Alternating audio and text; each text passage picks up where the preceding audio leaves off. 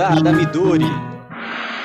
Peça pelo WhatsApp 11 97508 7710.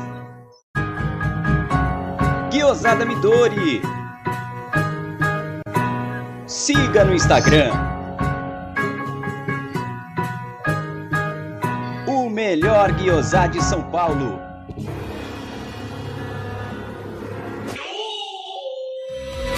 Venha visitar Porcolândia 1914, na rua Caraíbas 32 Pertizes, a 50 metros do Allianz Parque. Visite o site porcolândia1914.com.br. Siga arroba Porcolândia 1914 nas redes sociais e participe de promoções e sorteios.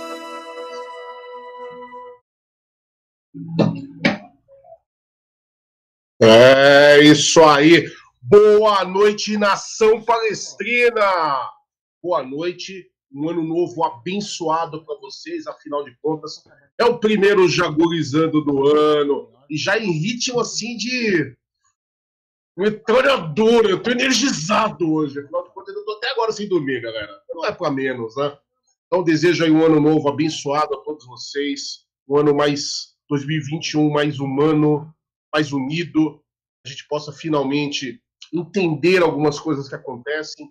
Eu acho que são chances né, para nós nos tornarmos seres humanos melhores e que Deus abençoe cada um de vocês e as respectivas famílias. E aí eu já peço para vocês sentarem o dedo no like, né, por favor.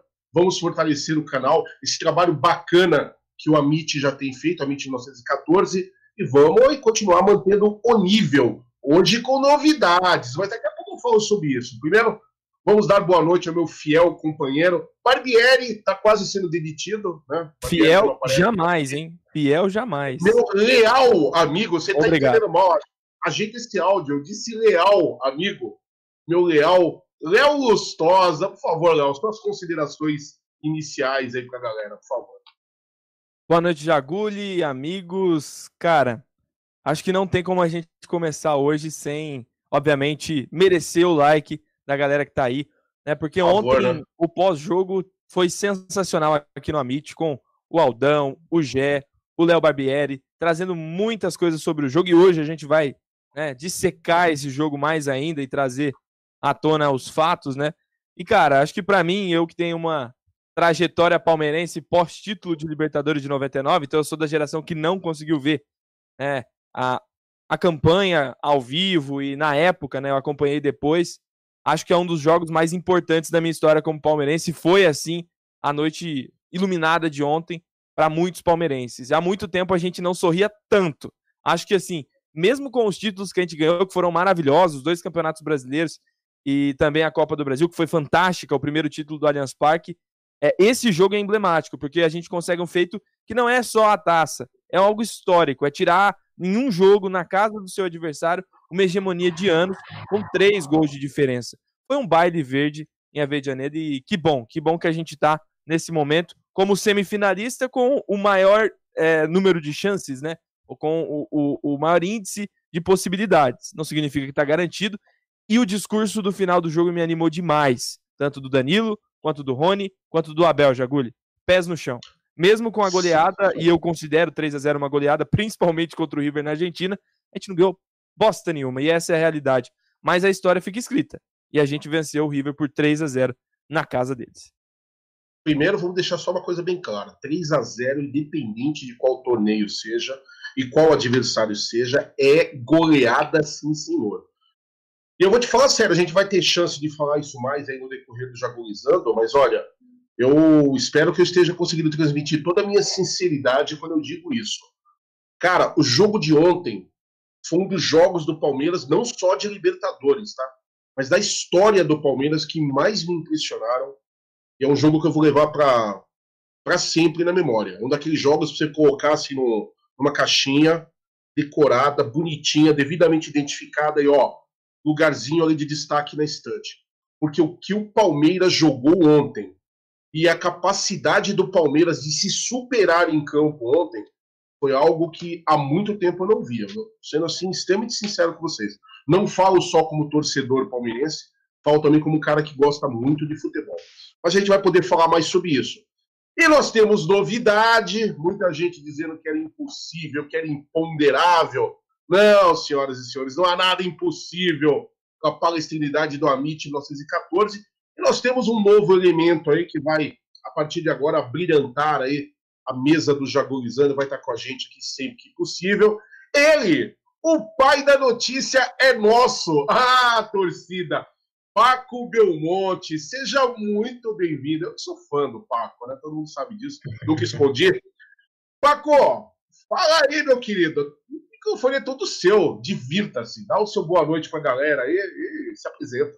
Se é que alguém não te boa conhece, noite. né? Boa noite, Jaguli. Boa noite, Léo Lustosa. Boa noite a toda a galera aí do Amit, né? Bom estar de volta aqui nas lives, né? Bacana. A gente vê o carinho da galera nos comentários, né? Muito bom mesmo. E ainda mais depois dessa, dessa noite épica, desse jogo memorável que nós tivemos ontem da, dessa cidade esportiva Palmeiras. Né? É, é, igual o Jaguli falou, né? Só para complementar esse assunto aí. O River nunca perdeu de 3 a 0 jogando em casa no comando de Marcelo Gadiardo, né? Alguém me corrige se eu estiver errado.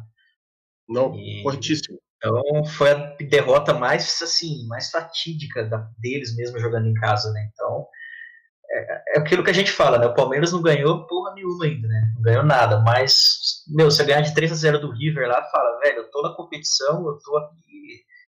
E eu acho que o que marcou, além da vitória ontem, não foi somente a vitória elástica, mas a forma como o time se posta em campo e a forma como permite ao torcedor acreditar que isso possa acontecer em outras ocasiões. Né? Então, sensacional. Bom estar aqui de volta depois de uma noite épica dessas, né? E um abraço para toda a galera que está tá ouvindo a gente aí. Espero que a gente tenha uma boa live aí e sigamos aí. Teremos, opa, com energia positiva do nosso querido Aldão, que está sempre no comando aí, um cara sensacional. Né? E vocês aqui, só gente de qualidade, essa galera participando. E até por tudo que o Palmeiras fez ontem, não tenho dúvida que essa live vai ser histórica também. Cara, tem tanta coisa para a gente falar sobre, sobre esses dias do Palmeiras. Eu acho que eu vou começar pelo trivial. Aí eu vou pedindo ajuda de vocês, vamos destrinchando, entrando em outros assuntos, tentar deixar a galera aí o mais envolvida possível com o assunto Palmeiras Libertadores, Palmeiras River Plate, essa vitória acachapante, importantíssima que o Palmeiras teve ontem. Acho que não pode ser diferente, mas eu queria fazer uma pergunta para os senhores, duas perguntas. Eu vou pedir para o Paco começar respondendo para nós. Paco, o que fez o Palmeiras ganhar o jogo de ontem e você não está chateado de torcer para um time, apesar que eu sei que você é Sociedade Esportiva Jornalismo, você tem um carinho pelo Palmeiras, a gente sabe, é, você não fica chateado de torcer para um time que só está pegando baba? Quando será que a gente vai pegar um adversário difícil, né? É muita sorte, né, cara? Igual tem um jornalista famoso da TL, Sagrada dos Reis, né? É, uhum. Tem uma galera que acha que isso é sorte, que o Palmeiras não treina, né? Mas é curioso, o Palmeiras ganhou ontem, né? Depois do jogo aí, praticamente 12 horas depois, o time tava treinando de cedo, virada de ano, dia 31, time treinando, né? É, enfim, os caras pararam só no dia primeiro mesmo, que é feriado, né? É virada de ano. Então, assim, eu sou muito adepto, Jabuli, a questão que é, sorte existe, é óbvio que ela existe. Algumas vezes você tem que contar com a sorte. Mas acima Sim. dela tá o trabalho, cara, tá a dedicação. Eu acho que isso tudo a gente, é, o, o torcedor palmeirense deve dar créditos ao Abel Ferreira, né? Porque ele trouxe essa filosofia, ele foi democrático, chamou o elenco, conversou, pediu a opinião de todos sobre essa metodologia de treinamento mais acirrada, né? E dessa forma foi possível implementar o trabalho dele, né? Teve um detalhe que chamou a atenção do jogo de ontem, que pela primeira vez ele teve uma semana cheia para poder treinar o time. Né? Então, então, assim, mostrou que o Abel, tendo mais tempo para treinar o time, é capaz, é possível ele fazer esse time render mais jogar melhor. Né? Vimos o resultado ontem, resultado que pouquíssima gente esperava. Embora eu estivesse bem confiante, eu acreditava que o Palmeiras fosse trazer um bom resultado da Argentina estava bem confiante, mas eu não esperava que o Palmeiras fosse ganhar de 3 a 0 da forma como foi, né? Então eu acredito que isso deve ser ao trabalho, né? Enquanto você trabalha, quando você leva a sério a, a labuta ali, eu acredito que a chance de você colher um bom resultado ela é altíssima, né? E foi isso que aconteceu, né? Eu acredito que tem que manter isso aí mesmo. Né? Agora com as devidas estratégias aí, poupar em determinados jogos, né? Tem uma maratona grande, sobretudo para não pegar lesão, né? Mas eu, eu, eu coloco aí sobre a metodologia de trabalho é, imposta pelo Abel Ferreira. Eu acho que isso foi fundamental e vai continuar sendo fundamental nessa trajetória que o Palmeiras tem né, de disputar uma final de Copa do Brasil e, se Deus quiser, né, uma final de Libertadores. É isso que a gente espera. Pois é, olha só, você citou aí também a questão sorte. Eu acredito também. Acho que sorte é um fator que, que permeia a vida do ser humano, não adianta falar que não. Só que a sorte ela tem uma probabilidade muito maior de acontecer quando você vem com merecimento. Porque para mim, sorte é oportunidade e talento se encontrando. E um esforço muito grande. Eu acho que sorte mesmo o Palmeiras tem no sentido de encontrar um treinador como o Abel Ferreira. Porque o que eu vi esse cara fazendo ontem, porque não vamos ser mentirosos aqui também não, viu, pessoal? O jogo começou, eu vou pegar até um gancho numa, numa das coisas que o Paco tá falando. Todo mundo que me perguntou ontem, sem exceção, inclusive no pré-jogo ontem, com a galera do Web Rádio Verdão, eu deixei isso muito claro. Jaguri, você acredita que o Palmeiras vença? Sim. Eu estou convicto que o Palmeiras tem condição de vencer o River, sim. Agora, golear é outra história. Tanto que para todo mundo que perguntou, meu placar foi humilde. 1x0. 1x0 seria uma goleada para nós. Essa é a grande verdade. O River é tão superior assim ao Palmeiras? Não. Mas é um time que já joga junto há muito tempo. Tem um trabalho muito bem definido já. E esse trabalho é socializado, ele é implantado na mente do, do jogador de uma forma muito bem aceita pelo elenco. Não é à toa que o Gadiardo é considerado por muitos o melhor treinador das Américas hoje. Acho que faz jus a isso. Eu falei, quando eu estava procurando treinador, eu falei, cara, o sonho é trazer um cara que nem o a gente sabe que não vai vir, por questões financeiras e outros aí fatores. Mas é um cara muito bom no que faz, ele tem respeito do elenco. É um cara que ele faz uma leitura muito boa de jogo.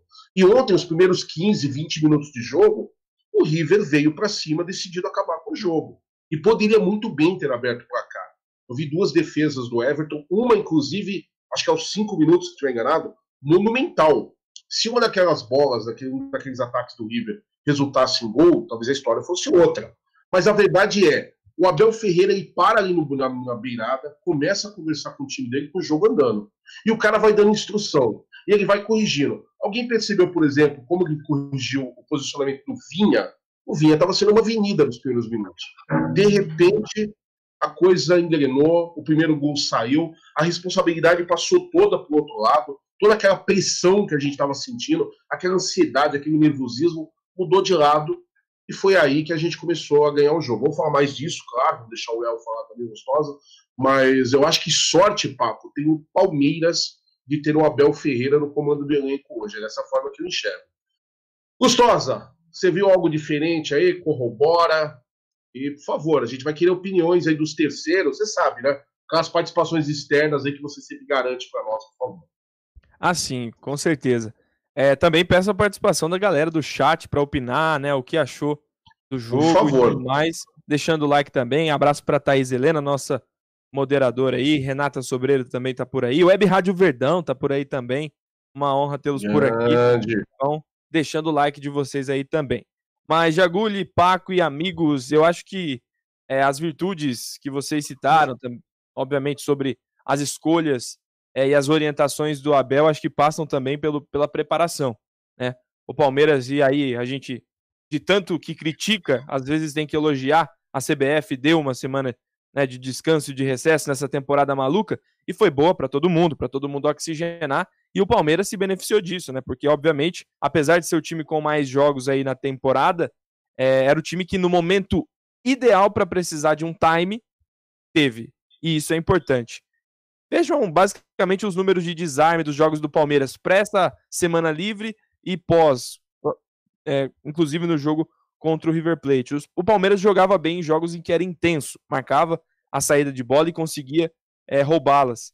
Eu acho que a escolha do trio de meio-campistas com Gabriel Menino, que por vezes foi, obviamente, compor a linha defensiva, faz parte do, do resultado e fala diretamente. O, um dos responsáveis, se não o mais importante do jogo de ontem, foi o Abel Ferreira. Né? É, eu até vi algumas comparações de alguns amigos e concordei com elas. É, na final da, do Campeonato Paulista, por exemplo, quando enfrentamos e vencemos é, o campeonato em cima da gambazada, o Lucha veio a público e declarou: eu não posso escalar a meninada toda no meio-campo, porque eles são jovens e não aguentam o tranco, mais ou menos nesse sentido de uma final, de uma decisão. E o Abel, na coletiva pós-jogo, vai e fala: se eu peço para os jogadores terem coragem dentro de campo, eu preciso ter coragem de colocá-los em campo. E ele fez isso, colocou três meninos em campo da base, não tem sequer um ano de profissional completado, né? Porque entraram aí durante a temporada passada, a partir de fevereiro, março, Danilo até um pouco mais tarde. E o Palmeiras, com esses meninos, conseguiu anular o ponto forte do River Plate, que todo mundo já está cansado de falar, né? Que é o meio campo. Enzo Pérez, De La Cruz, Carrascal, que se perdeu, é um jovem também, mas se perdeu durante o jogo, e que bom, né? Que bom que perdeu a cabeça com a classe de Gabriel Menino. E uma das coisas que eu resgato do Luxemburgo também para esse jogo é o fato de uma vez ele ter falado que o Palmeiras precisava ser um pouco mais malandro, e vocês vão lembrar disso. Mas essa malandragem, senhor Luxemburgo, não era para segurar o resultado no final, não. Era para você conseguir extrair durante o jogo do seu adversário o pior, o pior que ele pode oferecer, que é a falta, é a raiva, é o cartão do seu adversário. E ontem, o Gabriel Menino e o Palmeiras foram extremamente malandros. Se vocês olharem o time do River nervoso, o Abel vai e coloca o Emerson Santos, que vem que nem um trator para cima do Inácio Fernandes, se eu não me engano, e faz uma falta que recebe amarelo justamente. Mas o Palmeiras também soube ser o time copeiro. E era hora de sê-lo. Que bom que foi nesse momento. Para finalizar meu comentário sobre o jogo, eu vi muita gente falando, tá vendo? O River não era tudo isso, tá vendo? O River não é tão bom assim, não é mais tão bom assim. Eu discordo dessas pessoas o River é muito bom. E é assim que a gente valoriza a nossa vitória. Nós ganhamos do melhor time da América nos últimos anos. Nós não ganhamos o time que é, anteontem começou a jogar, que começou a ganhar títulos em 1990. Nós não ganhamos desse time. Nós ganhamos do melhor time da América, que tem quatro Copas Libertadores das últimas seis edições, foi cinco vezes semifinalista. Né? E isso engrandece a nossa vitória. Quando a gente vem e fala, ah, mas o River já não é mais o mesmo, a gente diminui a nossa vitória. Nós não ganhamos de um River apático, nós ganhamos do mesmo River que foi campeão outras vezes. E isso é gigante. Nós ganhamos do maior momento do River em sua história, com um treinador que tem dois meses anteontem feitos de trabalho. Isso é marcante, isso é emblemático e tenho certeza que é um resultado. E aí a gente não pode se furtar do favoritismo, porque agora com esse resultado na mão, se o Palmeiras não for favorito, quem vai ser? A passar de fase. Não estou falando da Libertadores. Acho que a gente coloca e começa a colocar um pé na final, que é o nosso sonho a gente não conseguiu em 18, porque foi omisso no jogo de ida. Dessa vez não teve omissão alguma, teve coragem e o Palmeiras conseguiu cumprir o objetivo. E muito além do que eu esperava, eu não sou hipócrita, eu achava que o empate era ótimo e 3 a 0 então é o quê? E olha que a gente é tão mal acostumado, Jagulho e Paco, que no final do jogo eu sei que você e eu xingamos o William Bigode porque ele perdeu o gol. Então a gente não estava nem satisfeito com três gols, a gente queria o quarto. Faço a minha culpa aqui, xinguei. É, é, a vida, é a vida. Mas os, os xingamentos são totalmente honestos, tá? São merecidos. Não tem como perder aquele gol. Ô, ô Leozinho, posso recuperar só um, a fala do Luxemburgo? Você falou dele aí, da faltava malandragem, né? É, eu li na tela, eu nem me lembrava disso, não sei se vocês podem até lembrar. É, na final do Paulista, contra a Gambazada, ele colocou Ramires e Bruno Henrique de volantes, alegando que colocar os moleques naquele jogo seria, de repente, ah, eles não estão maturos ou prontos ainda para jogar uma final, algo assim. O jogo de ontem, acho que respondeu bem isso, né? Nossa, que observação muito pertinente do, do Paco. E o, só para não perder o fio da meada aí, Gustosa, você falou uma coisa agora, cara, que eu achei fantástico. Eu acho que é, uma, é o resumo de todas as boas análises que eu vi desde que o jogo de ontem o juiz apitou o, o final do, do jogo. É... Quando você fala que a gente ganhou, porque não é, um, não é um time qualquer, eu concordo que o River Plate não é o melhor time do universo.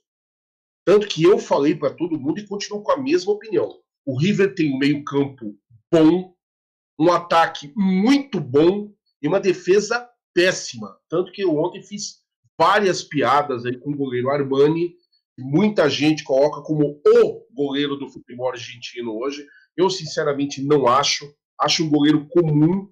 Tanto que não vamos tirar o mérito do Rony no primeiro gol, mas o Armani deu uma colaborada monstruosa para o Rony poder fazer o gol ontem. Né? Então eu acho a defesa do River ruim.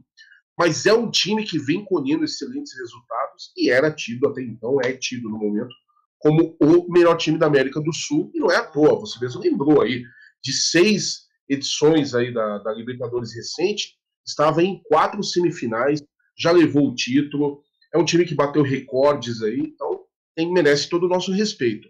Respeito que a imprensa brasileira não dá ao Palmeiras, mas eu vi a imprensa argentina levando muito a sério. Até o Olé, que é conhecido como um jornal de cunho mais satírico, né, aquela coisa da piada, do humor meio que exacerbado, o Olé fez uma análise hoje sobre Palmeiras sensacional. Os caras respeitando muito, eles chegam a dizer que o River já devia estar mais ciente do que encontrar nos enfrentando.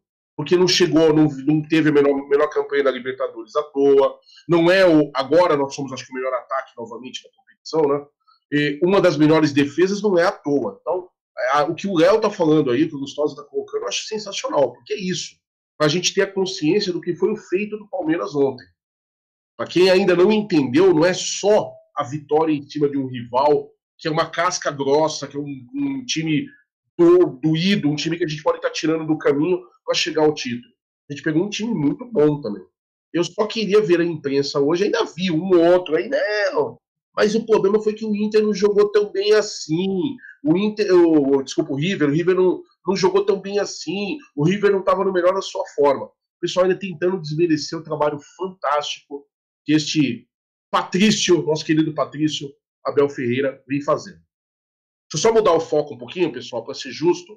Alguns colegas perguntando, e eu fico muito feliz que vocês perguntem sobre isso, sobre o estado de saúde do nosso querido Aldo Amadei. Sim, Aldo fez aí o teste para o Covid, teste negativo, tá? O Aldo tá beleza, a família dele também tá bem, graças ao bom Deus, tudo na santa paz. E dá uma moralzinha pra galera que tá aí no chat, né? A gente tem, oh, vocês são sempre muitos. Eu vou sempre deixar de falar o nome de alguém aqui, mas vamos lá. Renata Sobreira tá aí, nossa moderadora, sempre dando uma força. Obrigado. O Cosme Lopes tá também. Jogo horroroso do Santos e Boca. É, terminou agora há pouco 0 a 0 para quem não sabe. Jogo tenebroso mesmo. Quem passar o Palmeiras vai atropelar na final. Eu ainda não quero usar esse, esse, esse tipo de, de predicado ainda, mas sinceramente, se for jogar qualquer um dos dois, jogar o que jogou hoje com o Palmeiras jogando o que jogou ontem contra o River, nós somos campeões. O William Palestra também tá aí, sorte também das bolas dos caras não entrarem. É, é, é o que a gente tá falando, vamos desmerecer o River, não. Nos Ô, primeiros minutos deu. Diga. Vou só pedir uma parte nesse comentário. Eu concordo com o nosso amigo que tá aí no chat falando que é importante que, a, que as bolas não entrem e a gente já vangloriou e agradeceu ao Everton por defender a primeira. Mas é importante a gente entender que o Palmeiras vai ser atacado. Né? Tem gente Sempre. que pensa que você ganhar um jogo bem significa que você não deu nenhuma oportunidade ao seu adversário. Não é verdade. Né? Você jogar contra o melhor time da América e esperar que o seu time não sofra um chute perigoso, não tenha um lance de perigo, um lance iminente de gol, como teve com o Nacho, teve com o Borré. E que bom que a nossa defesa estava próxima, conseguiu, de alguma forma, é, não impediu diretamente as finalizações, mas que bom que eles erraram. E se isso for sorte, obrigado por termos a sorte. Agora a gente não pode depender na hora que a gente tem que fazer o nosso gol de ser sortudo. E é isso que, isso. eu coloco como. Porque você não pode falar que uma parede, como fez o Luiz Adriano na correria para cima do fraco zagueiro Rojas, é sorte. Aquilo não é sorte. Aquilo é competência, é talento, é, é, é, é técnica. Né? A jogada ensaiada e muito bem ensaiada do terceiro gol, se você me falar que aquilo é sorte, eu vou ah, brigar com você, cara. Aquilo é trabalho, cara. É treinamento. O último gol Mas, de jogada ensaiada que eu lembro do Palmeiras foi contra o. É... Foi numa Libertadores também, o time do Cuca, se eu não me engano, foi contra o Jorge Wilson. Eu não vou nem conseguir lembrar contra quem que foi. Mas aquele jogo que o Roger, aquele lance que o Roger Guedes faz ali, a jogada trabalhada, a bola entra dentro da área, o Mina faz o gol. É, alguém vai lembrar do jogo aí, mas fazia muito tempo que a gente não via trabalho. Não assim. enganado, foi contra o Penharol no Allianz Parque. Exato. no último minuto. É, da jogada iniciada, acho que foi no início, mas eu, eu vou lembrar, eu vou me recordar dessa.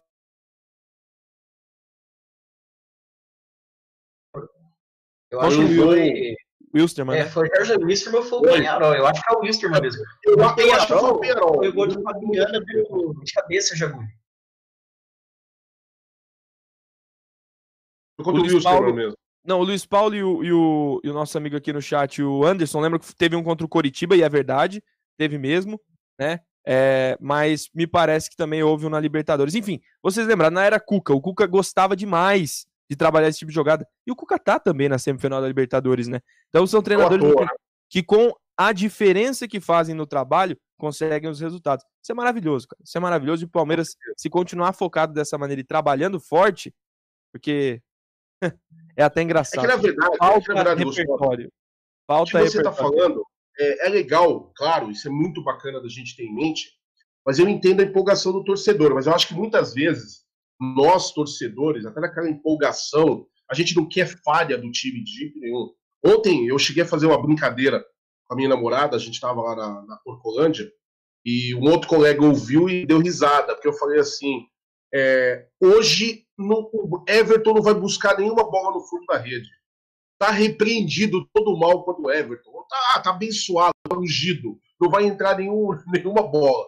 Aí o colega ouviu, não é que, é claro, não quero que o Everton tome gol nunca. Se fizesse a minha vontade, passava todos os anos aí invicto. Mas a gente sabe que não é isso, é o que você acabou de falar. Não é achar aquela, aquela ideia boba de pistoleiro do Velho Oeste. Já viu como é que funciona nos filmes de Bang Bang?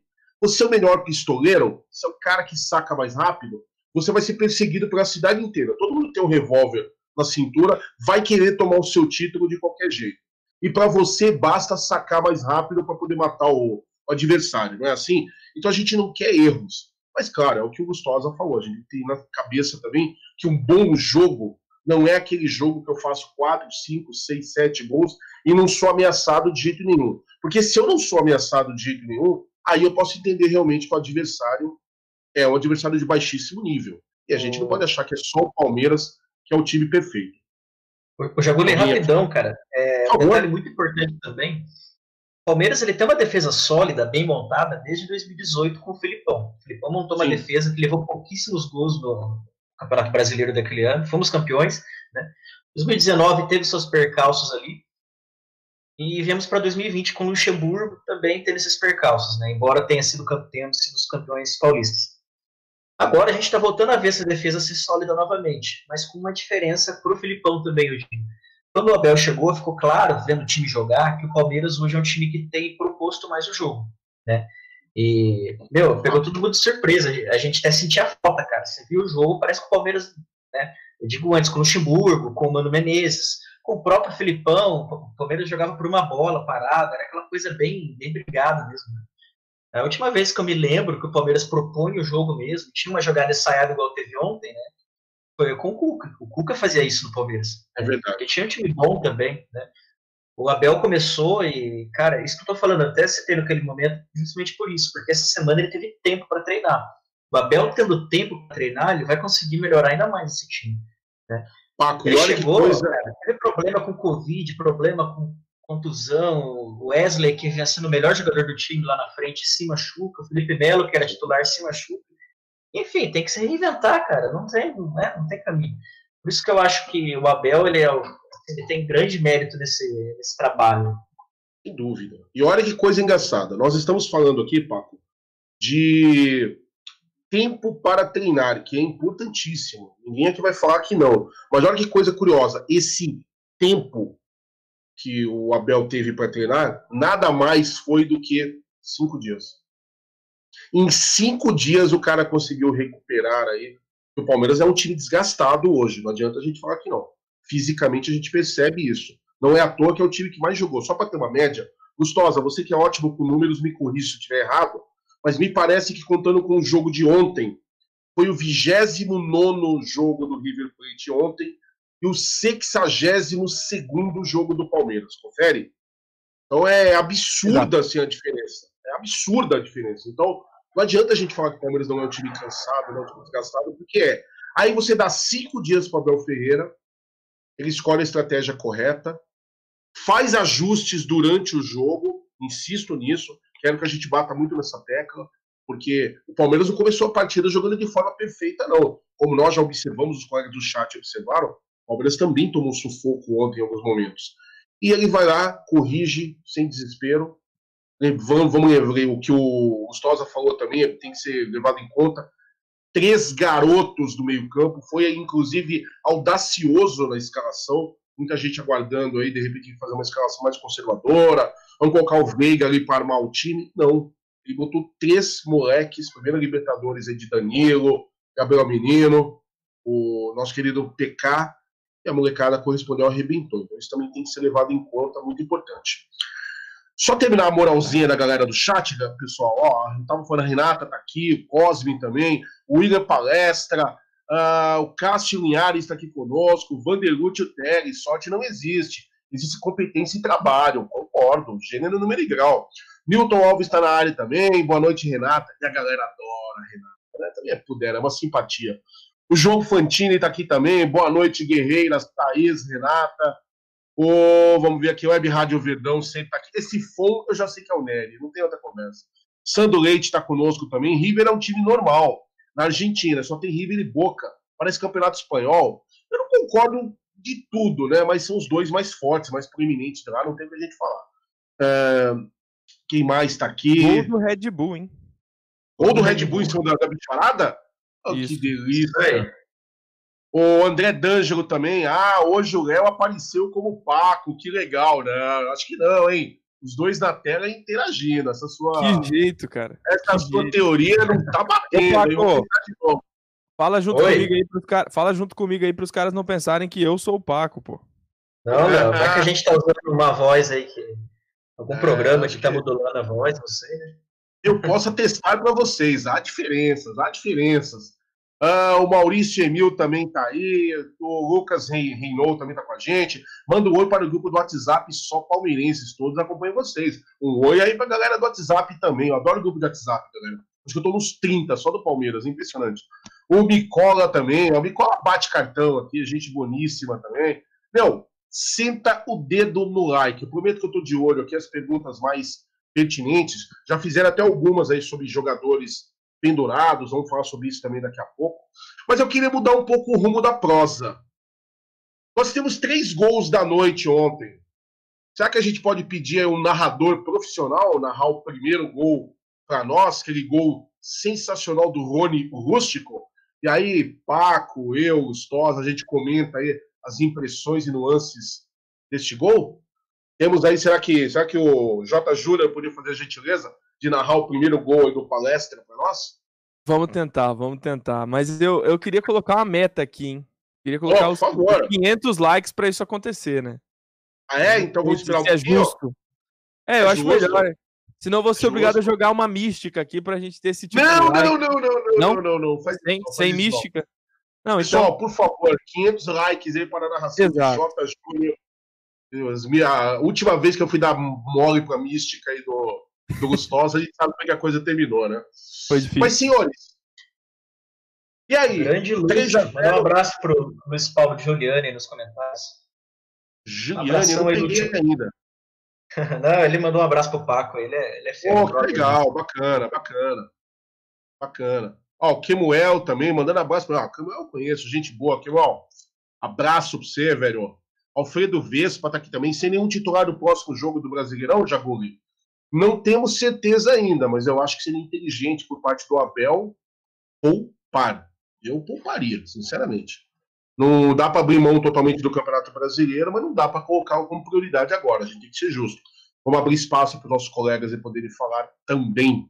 Beleza? Mas, pessoal, é, 3 a 0 no placar. O Palmeiras fez um jogo esplendoroso, todo mundo falando.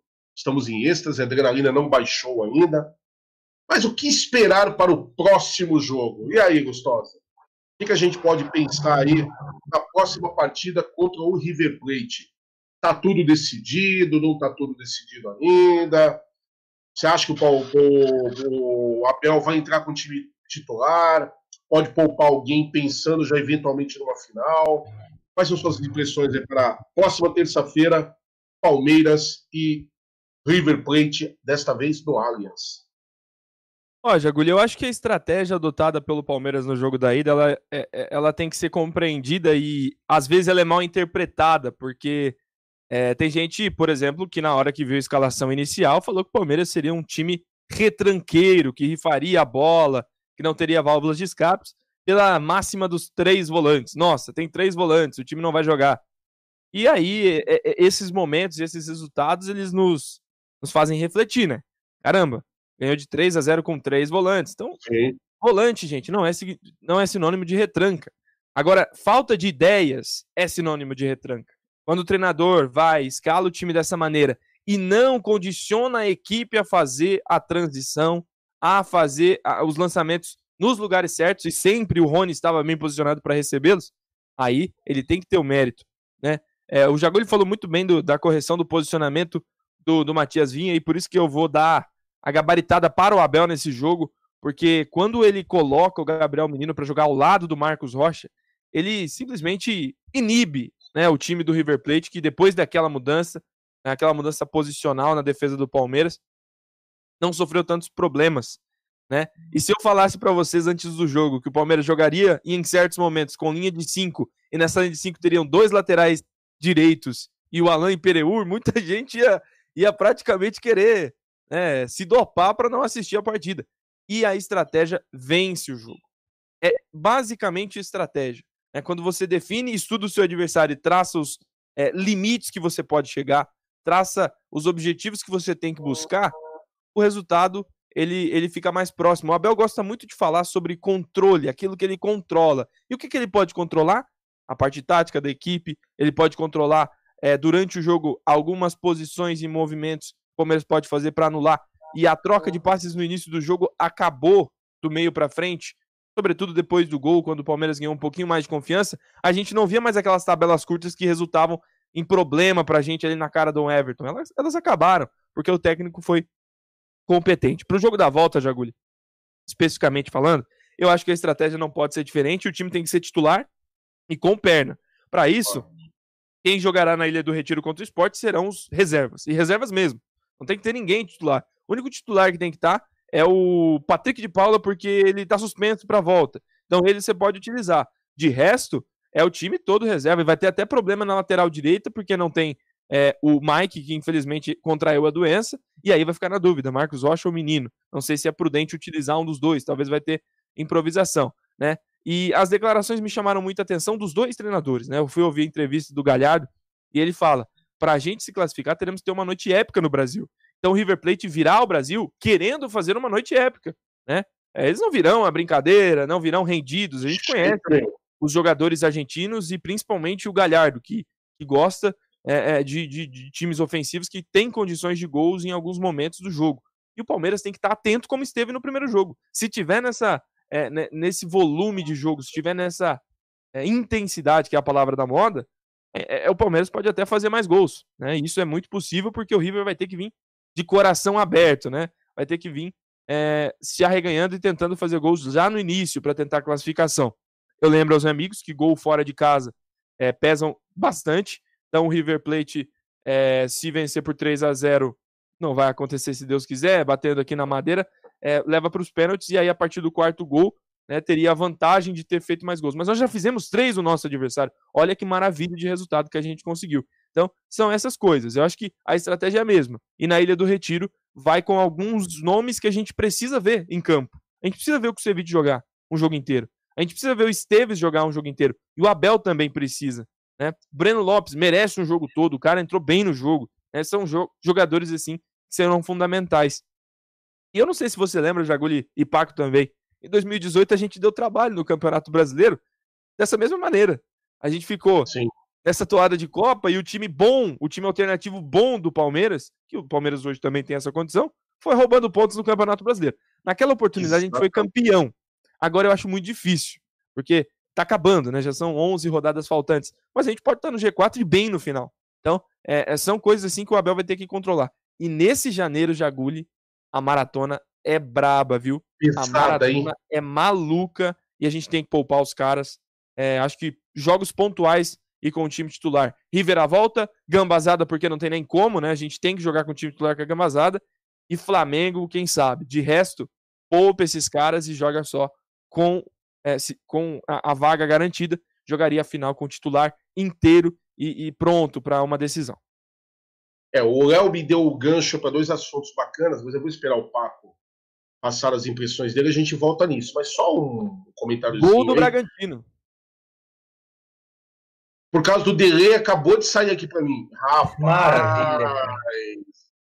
Rapaz, eu, eu, já falei em público, tô falando para todo mundo, eu vou falar de novo, sem o menor pudor, a menor vergonha na cara.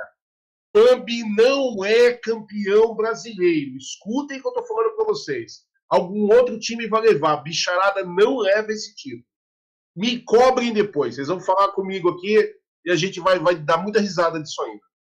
Rapaz, a jogada do gol do, do, do, do Bragantino foi sensacional. Claudinho joga muito, cara. Joga muito. Que humilhação, cara.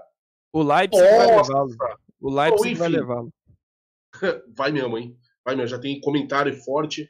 E pelo que eu vi, o passe também não é nada de absurdo também. Vai acabar levando mesmo. É só um comentário que o Gustosa tá lembrando. A gente precisa pensar nisso, né? Por conta de calendário, o calendário não nos ajuda, não nos favorece. Aliás, do dia que calendário favoreceu o Palmeiras, eu vou mudar meu nome. A gente está sempre reclamando disso, infelizmente, e na maioria das vezes com razão. Mas o Gustosa está lembrando bem. A gente precisa. Tem jogos pontuais aí que a gente vai ter que colocar o time principal mesmo. A, a, própria, a própria camisa vai exigir isso, mas tem jogos aí que, meu amigo, bota o Sub-14 para jogar e faça um favor. E outra, o nosso chamado time alternativo, nosso time reserva, é também muito competente. Mas agora eu quero ouvir o pai da notícia agora. Paco, jogo da volta, terça-feira, Palmeiras, River Plate no Allianz Parque. O que, que você tem a acrescentar disso? Dá para ficar com medinho, alguma preocupação? Ou a gente já pode considerar que a fatura está liquidada já? Não, jamais, cara. Tem que ter. A humildade é uma palavra que sempre fez parte do dicionário palestrino, cara. Graças toda vez que ela deixou, toda vez que ela deixou de fazer, se alguma vez isso aconteceu, né? É, o Palmeiras não, não foi bem, né? Então, humildade sempre pés no chão, né? E graças a Deus a gente consegue ver isso estampado, sobretudo no discurso do Abel, e os jogadores compraram essa ideia também, né? E, meu, é igual, é igual o Léo falou, cara. Acho que tem que poupar 100% do elenco, né? Nem lateral direito aproveitaria, né?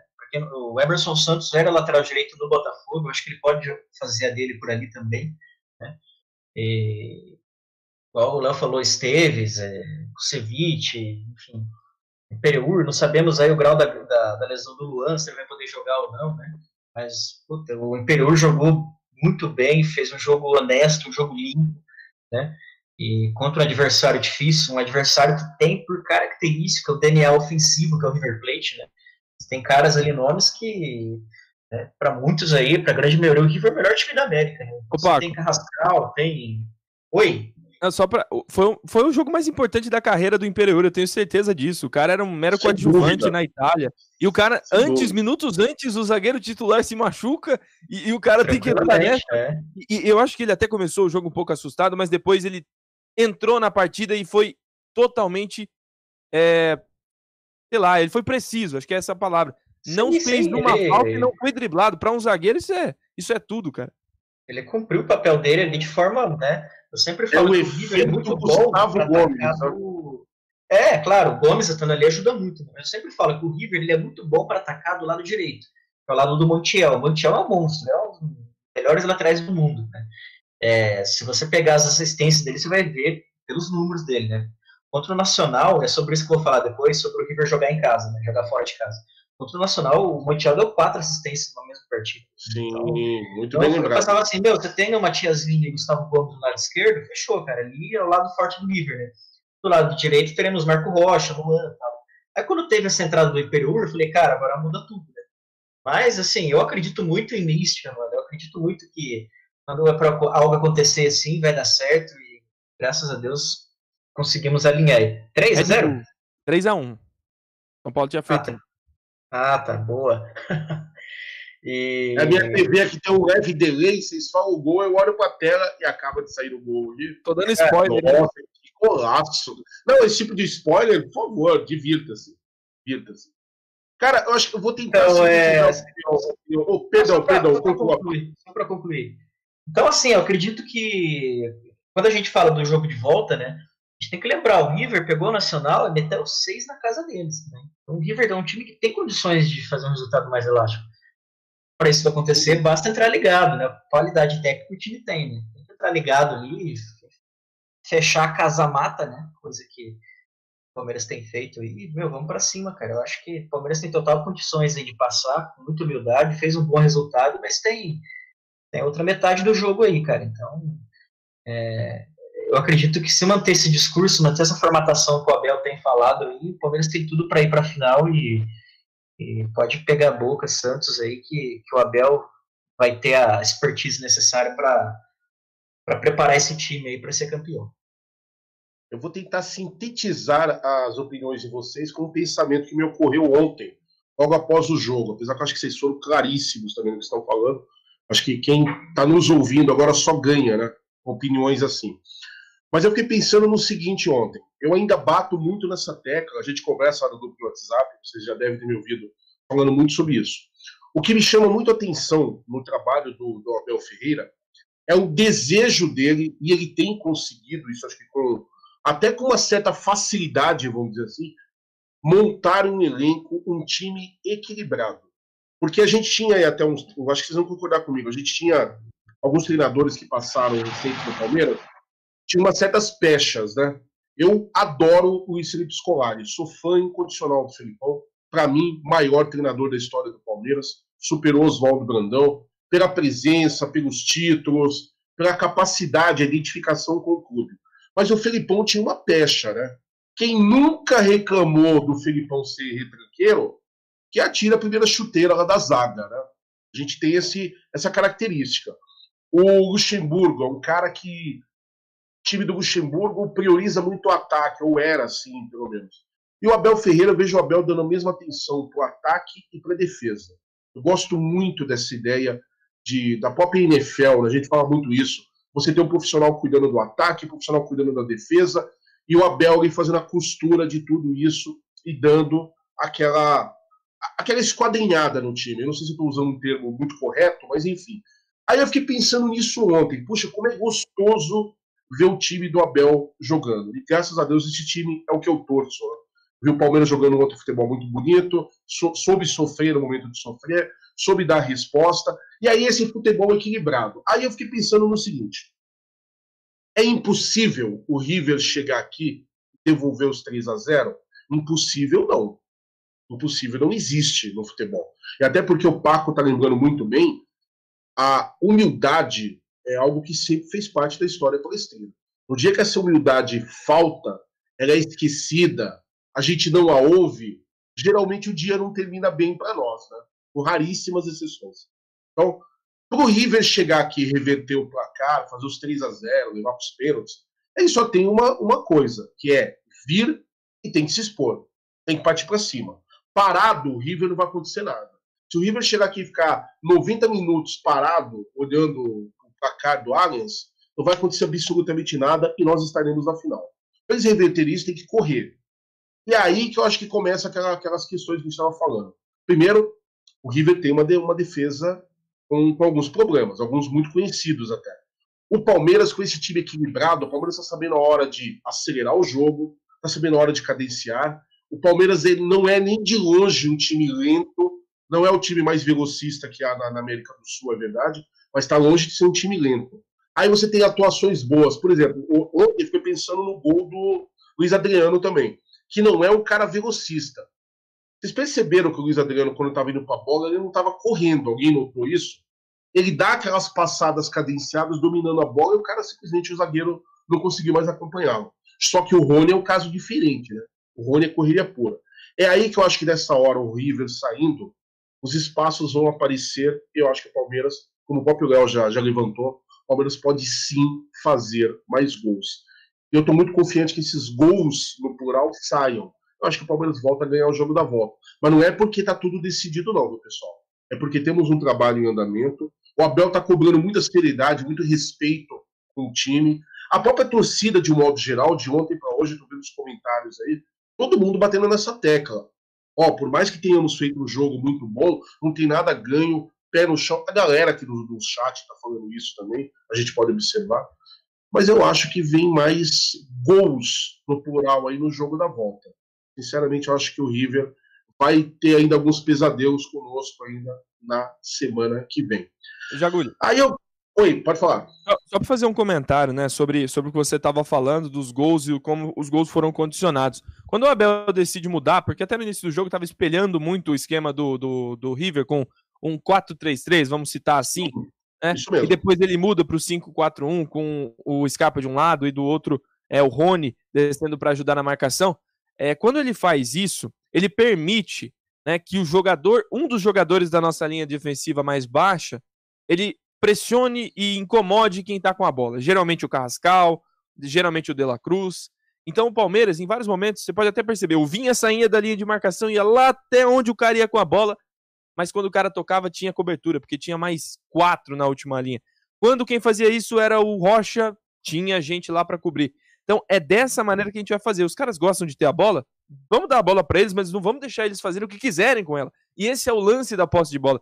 Você pode ficar com ela do quanto tempo você quiser. Se você não conseguir e eu fizer com que você não me machuque, não é, faça gols na minha equipe, mas se você quiser ter a bola, pode ficar com ela. Né? Então foi isso que o Palmeiras fez. Né? O Palmeiras entendeu que a virtude do River era ter a bola quando dava espaço.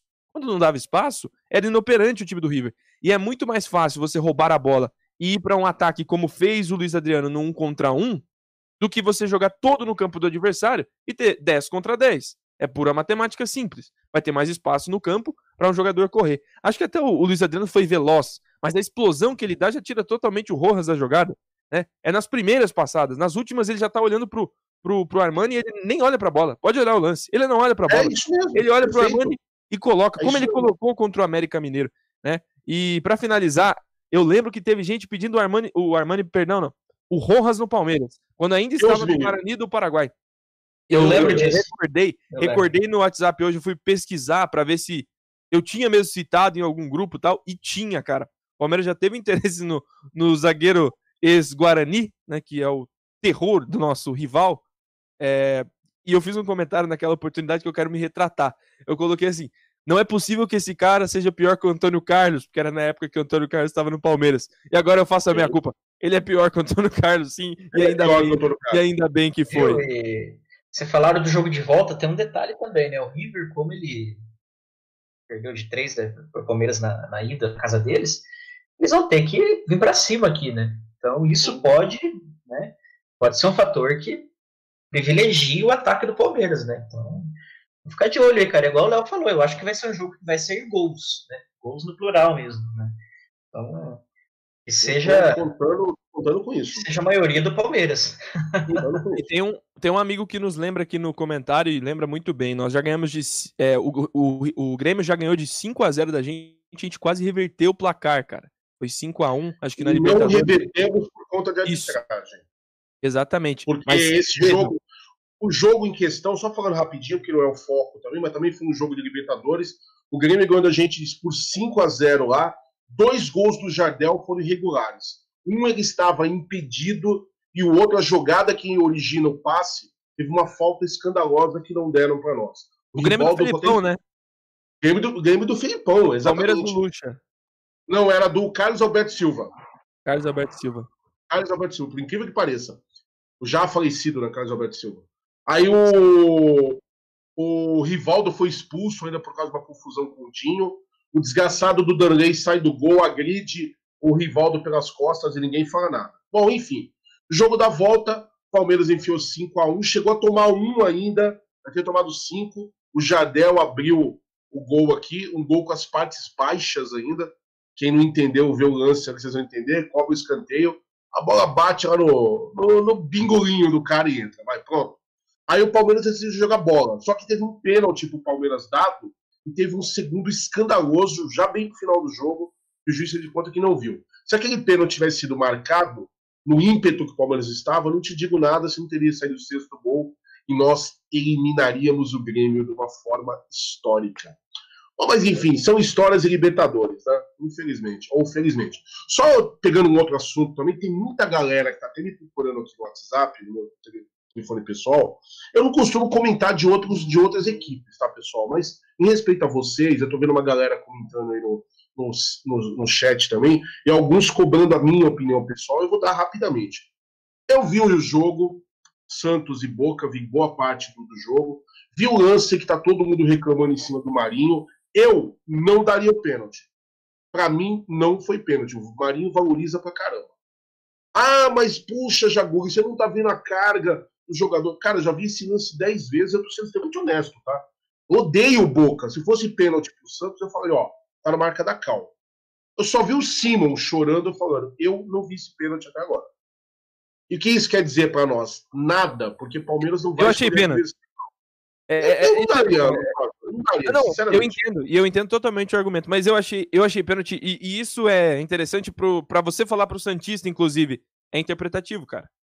É interpretativo. É, boa, gostosa. Boa. E vai fazer o quê? Não é esse o argumento? Quando, quando era contra a gente, quando o Zé Rafael foi expulso, quando o Zé Rafael foi expulso no jogo contra é, o Santos, verdade. Boa. não, tem que marcar, né? O VAR tem que ver, não sei o quê. Vamos falar para eles agora a, a, a, modinha. É interpretativo, cara. Que pena, né? Que pena justamente, que não... justamente. E, cara, vale considerar também o tanto que esse Marinho se joga, né, meu? Ele, ele faz um puta baile, cara, quando acontece. Eu não sei se isso acaba também ajudando os caras a, a enfim, falar, meu, esse cara é caicai, não vou dar nada não, sabe? Eu não sei se tem. É, eu, eu acho o Marinho um baita jogador, sinceramente. Eu é, acho sim, um claro, claro. Eu acho o caracaço que todo mundo pinta, mas também não acho um pereba. Acho um jogador que preocupa qualquer equipe que for enfrentá-lo. A verdade é essa. Mas que é um, um artista acrobático, é, né? Vamos combinar, vai. Claro, Marinho é aquele cara tinhoso, ele quer levar arbitragem contra o adversário de todo jeito. É aquele cara que você tá numa dividida com ele, você toca no ombro dele, ele cai e parece que ele tomou um tiro de 12 no peito, sabe? Então é, fica difícil. Aí eu entendo também que chega uma hora que o bom árbitro, ainda tem bons árbitros, né? O cara acaba se cansando. O cara vê aquilo uma vez, vê aquilo duas, vê aquilo três, chega uma hora que o cara vai ignorar ele. O que acontecer de verdade o cara nem vai se preocupar em querer olhar no VAR, alguma coisa assim, porque tá ligado que é simulação. Eu, esse lance em particular, tô sendo bem sincero, vi mais de uma vez, eu não daria. Beleza, pessoal? Pronto, participação aí de graça pra vocês. Galera que torce por prantos aí, que me agradeço depois. Mas agora vamos lá, 540 likes. Vamos começar a falar dos gols do Palmeiras? O J. Júnior tá no jeito, é para narrar o primeiro gol do Verdão, o Rony Rústico. Opa! Boa noite, amigo ligado no Amit. E vem, menino! Boa bola na direita. Cruzamento. Um Armani saiu errado. O Rony chuta! Gol!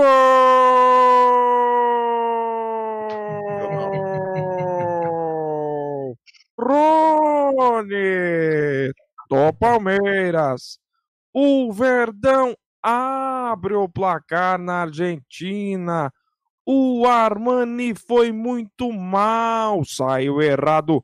O Rony marca. Vilaron. Sensacional. Eu, eu não me canso dessas coisas. Né? Cara, é, eu, o que, que, vocês acham? Mais, mais mérito do Rony ou mais falha do Armani? Fala aí, Paco. O que, que você achou? Ah, cara, muita gente. É, é natural que a grande maioria tenta desmerecer o, o Rony, falando, ah, foi falha do. Né, foi falha do Armani, a bola desviou, tudo. Mas o Rony, cara, ele. Ele, olha direto, né, ele, eu acredito muito que a intenção dele foi. Né, ele bate consciente, ele foi naquela, aquele objetivo, com aquela intenção, né? Então, assim, eu acho que tem um pouquinho dos dois. Ele, óbvio que o Armani falhou, né, ele saiu jogando errado, mas Palmeiras não tem nada a ver com isso, né? Se o cara erra certo, o Palmeiras tem que acertar e foda-se o adversário, né? Então, o Rony fez o que tinha que ser feito mesmo, chutou do jeito que tinha que ter chutado. Talvez se ele tenta bater colocado, a bola não iria pro gol, né? Deu a desviadinha ali, tirou o Armani ainda mais da jogada também, né? E, e bom para o Palmeiras, que fez o gol, que, enfim. E, e, assim, chama atenção, né, cara? Até, até a gente falar sobre o Rony, né, meu? Que até um tempo atrás aí, até antes do, o Vanderlei Luxemburgo, o Rony ele era cobrado por fazer o primeiro gol, né? E eu me lembro, cara, que até quando ele fez o primeiro gol, eu falei, puta merda, esse cara fez gol, devia nem estar tá jogando no Palmeiras mais, né? Nossa, tinha que sair do time, né? Porque o Rony, muito se esperava dele, eu acredito que isso acabou pesando muito também. Pode falar que não foi, pode falar que foi, cada um tem uma interpretação sobre isso, mas o Rony chegou quando o Dudu saiu. Então vem aquele peso, velho, ele vai ser o cara que vai substituir o Dudu no Palmeiras. Né? A própria torcida que quando? É, claro. E os caras falam, até quando isso? O cara chegou, já pegou a 11 também, né? Até quando que... ajudar, né? É, até quando que, que, que isso passa a pesar para ele ou não, né? Cara, depois que ele fez o primeiro gol, tava, se eu não me engano, acho que era um jogo da Libertadores, né? Foi o quinto gol que ele fez contra o adversário. Não vou lembrar quem agora. Tigre ou Bolívar, é, eu não lembro, um dos dois. É, eu acredito, não sei se já era com o Luxemburgo, acho que não, acho que era com o Cebola já, ou com, ou com o Abel. Aí ele fez e desandou, cara. Ele tem ótimos números, se não me engano, ele tá, tá com nove gols na temporada já, acho que na Libertadores tá com seis ou sete assistências, né? É um número muito bom. Para vocês terem ideia, o Dudu, em quatro anos jogando Libertadores, não atingiu os números que o Rony conseguiu em uma única Libertadores para o Palmeiras. É, é, muito é um número, é, muito... é um número assim, impressionante, cara. Ele, ele, é um cara que, assim, que claramente é um cara que tem estrela, né? E nesse gol ele mostrou isso, cara. Para ter estrela também, aí entra a questão. Existe o trabalho e tem um quezinho de sorte também. Né? Eu nunca coloco a sorte acima do trabalho, mas é, é o cara que tem trabalho, a sorte ela acaba andando junto, né? Então é o caso do Rony em alguns momentos. E, e vale lembrar também que o Rony fez um gol em final de Copa do Brasil contra o Internacional no Beira Rio, lotado pelo Atlético Paranaense, né? Então, essa estrela dele não vem de agora, cara. É histórico já. E tem, e tem as coisas que não aparecem nas estatísticas. Por exemplo, o Rony sofre o, o, o pênalti que a gente abre o placar lá na altitude contra o Bolívar, né? Ele sofre o pênalti o Palmeiras converte. É, bem lembrado, meu, bem lembrado. Aquela vitória. Então, na Libertadores não tem como. É o melhor jogador até aqui. É o cara que tem números, tem atuações, tem gols e participa de todos os jogos. De fato, uma grande oh. surpresa. Acho que nem Léo, Léo, tem um Pode detalhe falar, importante que, que eu gosto muito de jogadores assim, eu acredito que, que por palmeirense é importante, né? O Rony é um jogador muito vibrante, cara. Você vê que desde quando ele estava sem fazer nenhum gol lá, ele pegava, ele estava no banco de reservas, empolgava a galera. Vamos no cima, título paulista, cara. No né? título paulista. É. Eu lembro que naquele jogo contra o Atlético Paranaense, que o time ganhou e saiu vaiado no aeroporto lá, ele saiu falando assim: não, a gente vai começar, vai ser a nossa retomada, a nossa arrancada, né? É, para dar aquela levantada daquele time do Luxemburgo que não estava tão legal, né? Ele é um cara muito vibrante, cara, e, e jogador com esse perfil dá muito certo no Palmeiras. É melhor o cara mais ou menos, mas que, que joga com raça, que um cara que joga muita bola, Paulo Henrique Ganso, o Fred, mas que tá cagando pro, pro time, não, não corre, né? Não faz merda. Nossa, Paco, acho que você matou a pau agora, porque assim, tem um jogador na história recente do Palmeiras que a torcida, de um modo geral, odeia. Odeia, abomina, fala mal do cara sempre. Eu nunca abri a boca para falar mal desse sujeito, que é o Galeano. Se eu chegar para você e falar assim, olha, Galeano na carcaça de bola, é óbvio que eu devo estar com algum problema, né? Não devo estar no meu normal eu falar isso. Mas era um cara extremamente dedicado, raçudo. Eu nunca vi ninguém reclamar do Galeano porque ele andava em campo. E o Rony, quando estava na fase da secura, eu dizia a mesma coisa. Porque você vê qual é o que você falou, é o jogador vibrante. Você vê quando o cara tá com tesão de vestir a camisa. E o Rony tá no puta do tesão de vestir a camisa do Palmeiras. Essa é a grande verdade. E ainda os gols saindo, a fase ficando legal, é, a torcida ovacionando, a imprensa reconhecendo aí o que ele está fazendo, fica ainda mais fácil, óbvio. Mas eu acho que o, o, a coisa que, que aconteceu de melhor para o Rony foi quando o Rony achou um jeito de jogar dele. Parou aquela comparação com o Dudu, porque ele nunca vai jogar como o Dudu. Ele também não pode jogar pensando em como ele jogava no Atlético Paranaense. São equipes diferentes, a estrutura é diferente, a montagem do time é diferente, a metodologia é outra, a mentalidade do clube é outra. Então, eu fico muito feliz do Rony estar tá achando a sua identidade. É um craque de bola? Não. Mas é um jogador muito útil, extremamente eficiente. E eu já falei isso aqui, inclusive, com o Gustosa, e não vou ter vergonha nenhuma de falar de novo. Eu, Jaguri, se você falasse para mim, ó, você é o cara que vai cuidar das finanças do Palmeiras, você pagaria 27 milhões do Rony? Não. Não pagaria 27 milhões do Rony mas acho que é um jogador muito importante quando você tem alguém assim no elenco. Porque com é um cara.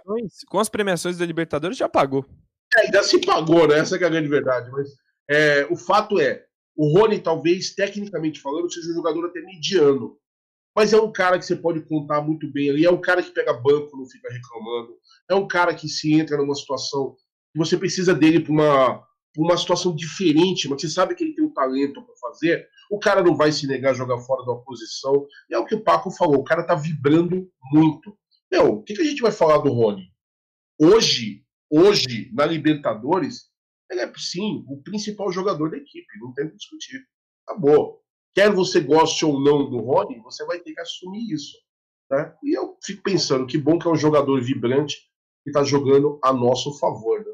Porque eu lembro quando o próprio Boca tinha um tal de Palermo, e todo mundo vivia enchendo a bola do cara, que eu achava um centroavante péssimo. Mas a torcida do Boca adorava, porque era esse cara aí. Ele vestia a camisa mesmo, era um cara que vibrava, um cara que não aceitava derrota, era um cara que se incomodava quando o time não estava tão bem, e era ovacionado o tempo todo por causa disso.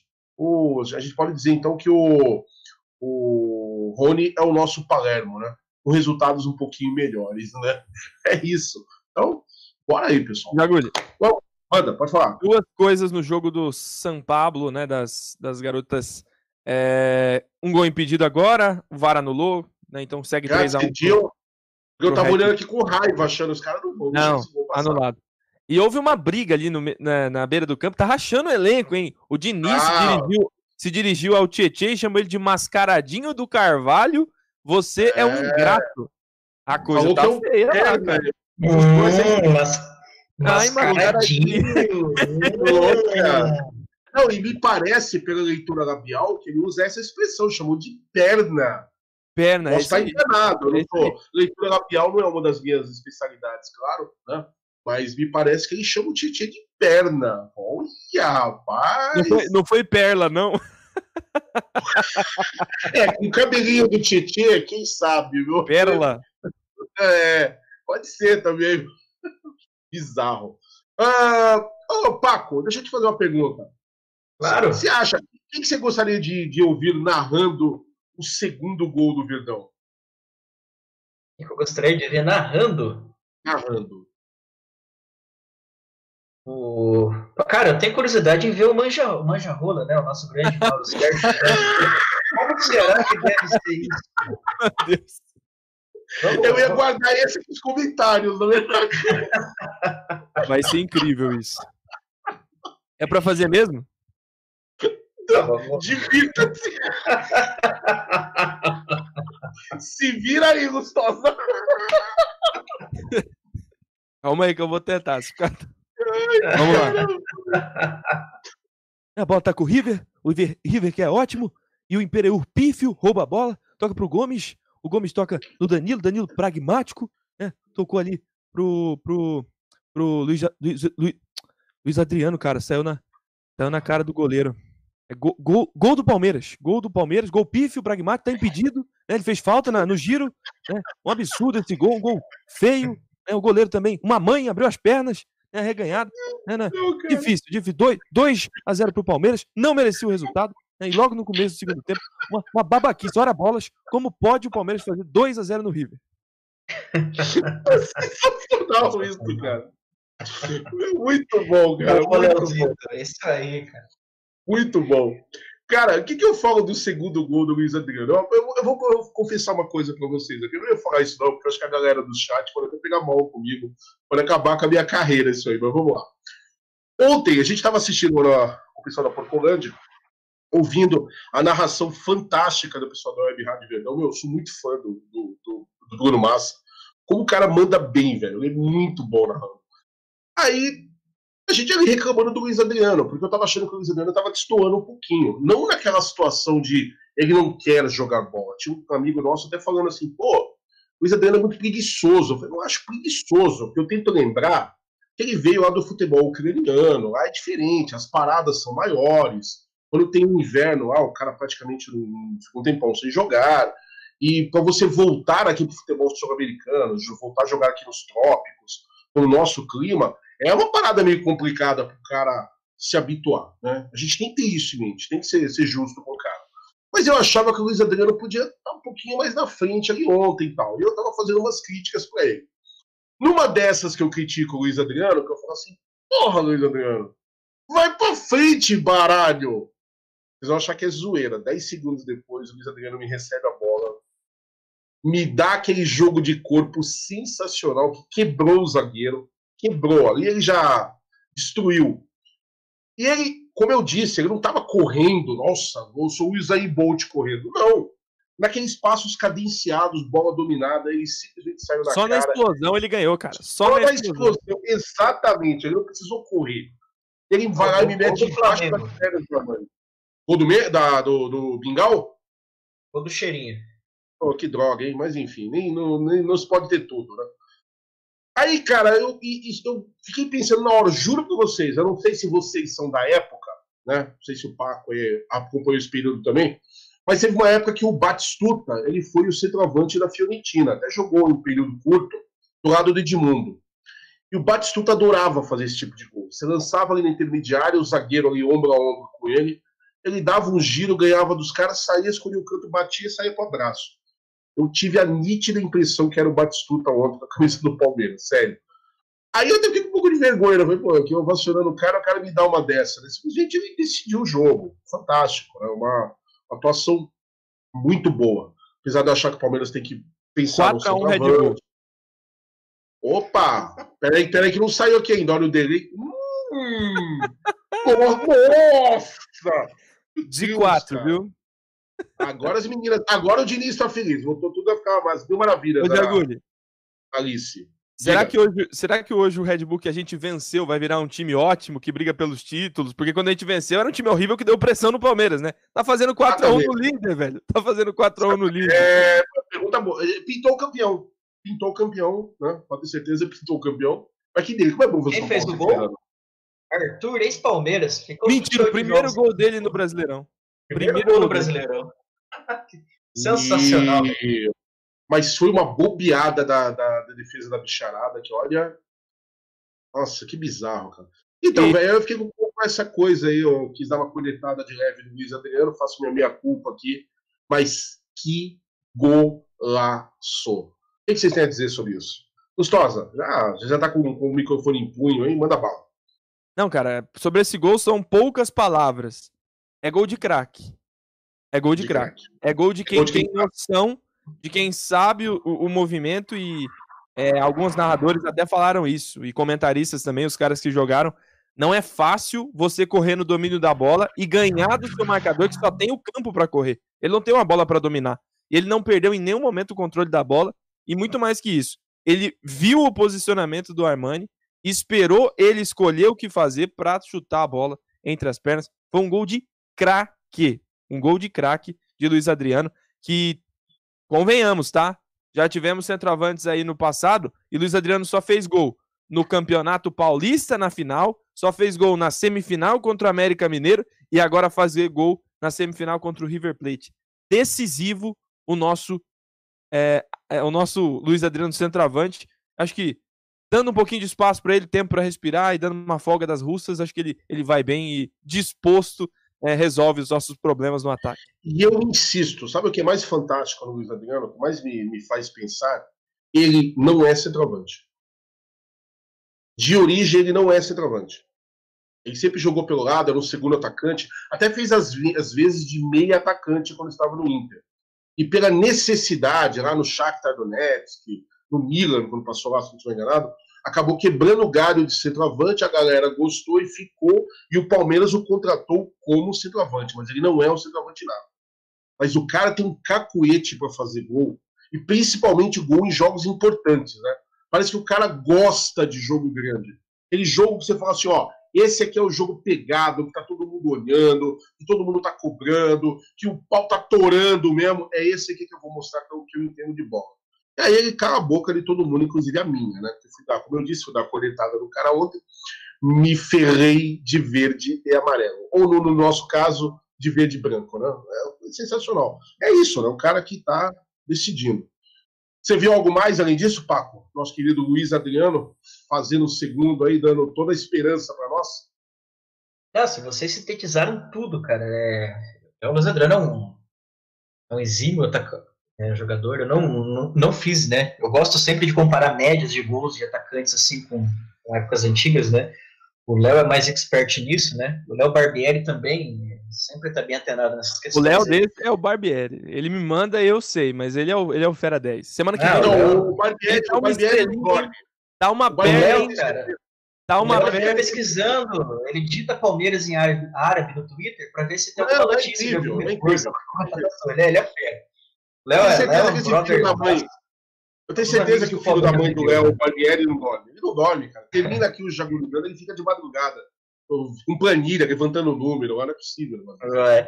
Mas o Luiz Adriano, eu me lembro que no começo do ano ele tinha a melhor média de gols no Palmeiras, se eu não me engano, desde a época do Barcos, ou depois do Keirson, não vou me lembrar.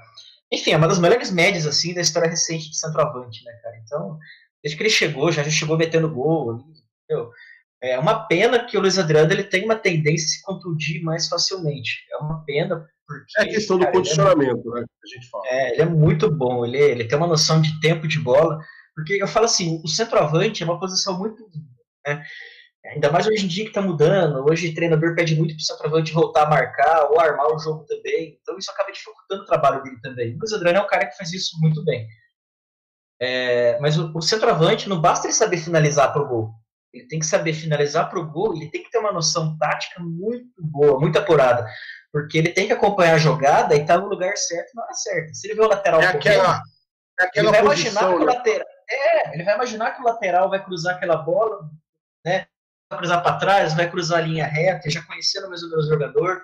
Agora, se é um meio, meio campo, ele vai saber se receber aquela bola da forma correta, né? Então eu acredito muito que o Luiz Adriano ele tem essa leitura. Tanto que ele já estava. Na hora que o. Acho que é o Danilo que dá aquele passe para ele, né?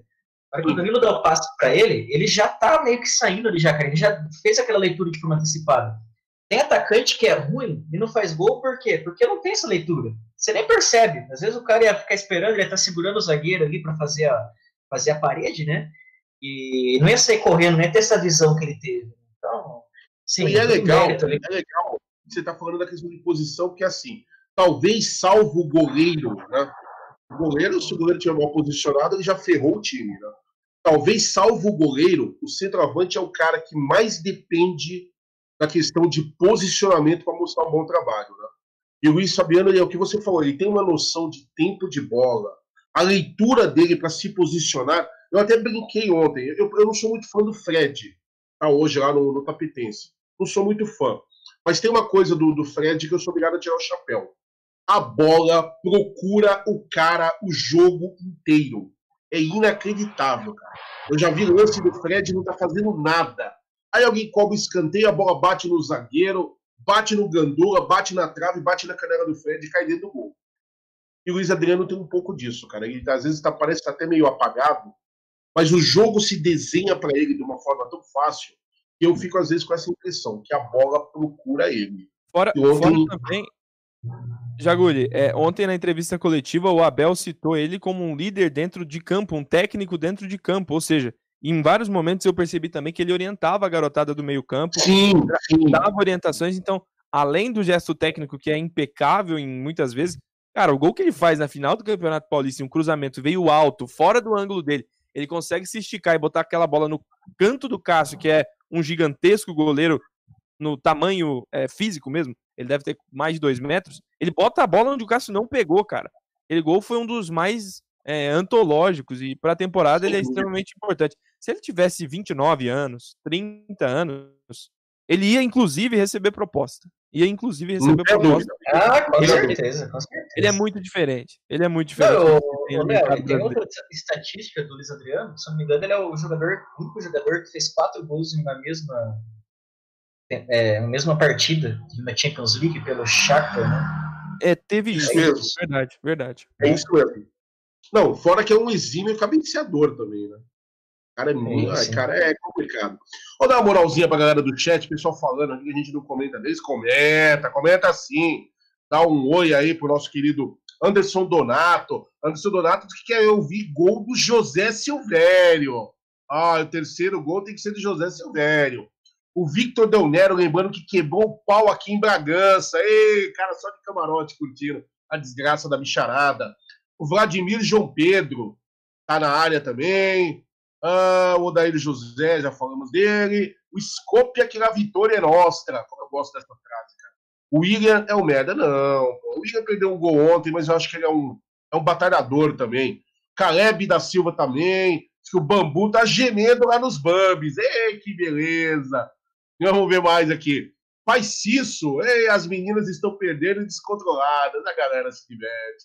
Duda Alves, é, mais um gol do Braga, muito bem. Bruno Moura também comemorando os quatro gols do Red Bull Bragantino, ou como diz um amigo meu, o energético Bragantino. O Aldo Amadei, olha, cobrando aí, que é debate do Bolsonaro com Doriana. Hum, isso vai dar um BO. Jean-Pierre também está na área, desejando uma boa noite para todo mundo. É, tem um colega aqui que eu vi aqui, achei. Márcio Coutrin, salve galera, New Jersey na área. É, é, welcome my friends. É muito bom isso aí. Quem mais aqui? Robson Silva também, avante palestra. Cara, pessoal, eu adoro, adoro, apesar que eu confesso que eu tenho uma dificuldade imensa de acompanhar, porque é muita mensagem, mas eu adoro manifestações de vocês no chat. Vou falar um pouquinho, vou falar do terceiro gol, a gente encerra depois falando um pouco da parte técnica e de como o Palmeiras vai jogar os próximos jogos, pessoal. Terceiro gol. Será que o José Silvério narra para nós o terceiro gol aí? O gol do nosso querido Vinha, subiu de cabeça ali depois de uma cobrança de falta, mandou no cantinho sem chance para o Armani. Tem como aí o nosso querido José Silvério assumir os microfones aí do Jagulizando? Vou tentar, não é, não é, não é, não é, não é aquelas coisas, mas Vamos, vamos tentar, vou lembrar. É, ah, na falta, né? O gol da falta. Isso. Falta perigosa pro Palmeiras, viu? O Zaidan, é falta perigosa, viu? E o Carrascal foi expulso. Juvenil Carrascal. É bola parada pro Palmeiras, vai pra bola. O Gabriel, o menino partiu, bateu, enganou. Vem Scarpa, cruzou, vinha de cabeça, é gol! Gol! Palmeiras! E que golaço de Vinha, viu? 3 pro Verde, 0 pro River, Zaidan. Sensacional, muito bom. Cara, nesse gol, eu, eu vou ser sincero com vocês, eu fui enganado também. Fui enganado. Eu tava botando eu fé ali numa, numa cobrança ali um pouquinho diferente e eu não tava esperando, cara. E sabe o que é o mais engraçado? Depois um colega virou para mim e falou assim: Ô, Jaguri, mas você que é tão atento, você não prestou, não fez a leitura da jogada? Eu falei, como assim? Olha o replay. falei, Puta, é mesmo, cara. O Gustavo Gomes estava virando pro Skype falando: centra no Vinha, centra no Vinha. Vocês chegaram a ver isso? E ele bota lá no meio da área o Vinha sobe Sensacional. Pode ver no replay que você vai ver, os caras deram um close lá. Tá lá o Gustavo Gomes, centra no Vinha, centra no. Cara, não acredito no negócio desse. E nossa, belíssima desvio, de cabeça ali no, uma jogada muito bacana do Vinha. 3 a 0 Verdão, o que, que a gente vai dizer, né? Tem algo para dizer aí, Paco? Você vai, vai dar uma, uma, uma injetada aí de, de, de, elogios aí no gol do Vinha? Não, foi bacana, né? A gente viu uma, uma jogada ensaiada, né? Que deu, deu, deu muito certo, né? Foi o menino, fez uma ameaça, a defesa voltou e na, naquela aquele milésimo de segundo enquanto a defesa está voltando, o Vinha já está sabendo que ele vai ter que adiantar e o Scarpa bater. Né? Deu certinho, o Vinha foi sem marcação nenhuma, ele cabeceou de forma correta no cantinho do Armani, né? E, velho, sair de lá com 3 a 0 deu uma tranquilidade do caramba pro jogo de volta, né? Então. É... Surpreende, surpreende, Paco, as atuações. Eu acho que a gente pode até. Perdão. É, eu vou, vou pedir que você conclua, claro, o que você estava falando, mas eu queria que na uhum. sequência você ligasse. Te surpreende o desempenho do, do Vinha com a camisa do Palmeiras? Não, nenhum. Eu acredito que quando, quando houve essa reformulação entre a saída do, do Alexandre Matos, Alexandre Gastos, Alexandre Micos, como muitos chamam aí, e aí a entrada do, né, do, do Anderson Barros, né, existe uma política muito forte da parte do presidente Gagliotti em e ter um time que jogasse com DNA ofensivo, né? E que usasse categorias de base, né? E acho que ele errou no primeiro momento ele trazendo o Luxemburgo, o Luxemburgo não conseguiu desempenhar isso, né? Mas o Abel está fazendo isso. E na política de contratações ia ser uma coisa muito pontual. Você vai contratar o um jogador que chega para jogar, que a, ba a, base não te oferece aquela peça. Né? Você vai contratar ele para chegar, vestir a camisa, ser titular e jogar, e mostrar desempenho. Né? E, cara, se a gente olhar as contratações que o time fez essa temporada, foi o Vinha, titular absoluto, titular de seleção uruguaia, muito pelo desempenho que ele tem tido no Palmeiras. O Rony, há, há controvérsias, né? Que muitos têm opiniões, ok, mas se ele joga bem ou joga mal, é um cara que tá. Os números dele estão sendo números de jogador, né? se o Palmeiras for campeão, se Deus quiser, muito provavelmente ele vai ser o, rei da América. Né? Ah, você tem o Kusevich, que é um zagueiro que, pelo pouco que jogou, mostrou que tem qualidade, né? mostrou que tem potencial. Breno Lopes é um cara que todo jogo que entra, entra bem e bota fogo no time, né? É, correria, aquela coisa, né? Eu tô gostando muito do que eu tenho visto. Em período onde fez um bom jogo. A gente vê as contratações que o time fez, foram poucas, mas contratações certeiras, né? Então, não me surpreende ele jogar bem. Eu acredito que essa política está sendo legal. Né? É que, na verdade, a pergunta foi provocativa mesmo.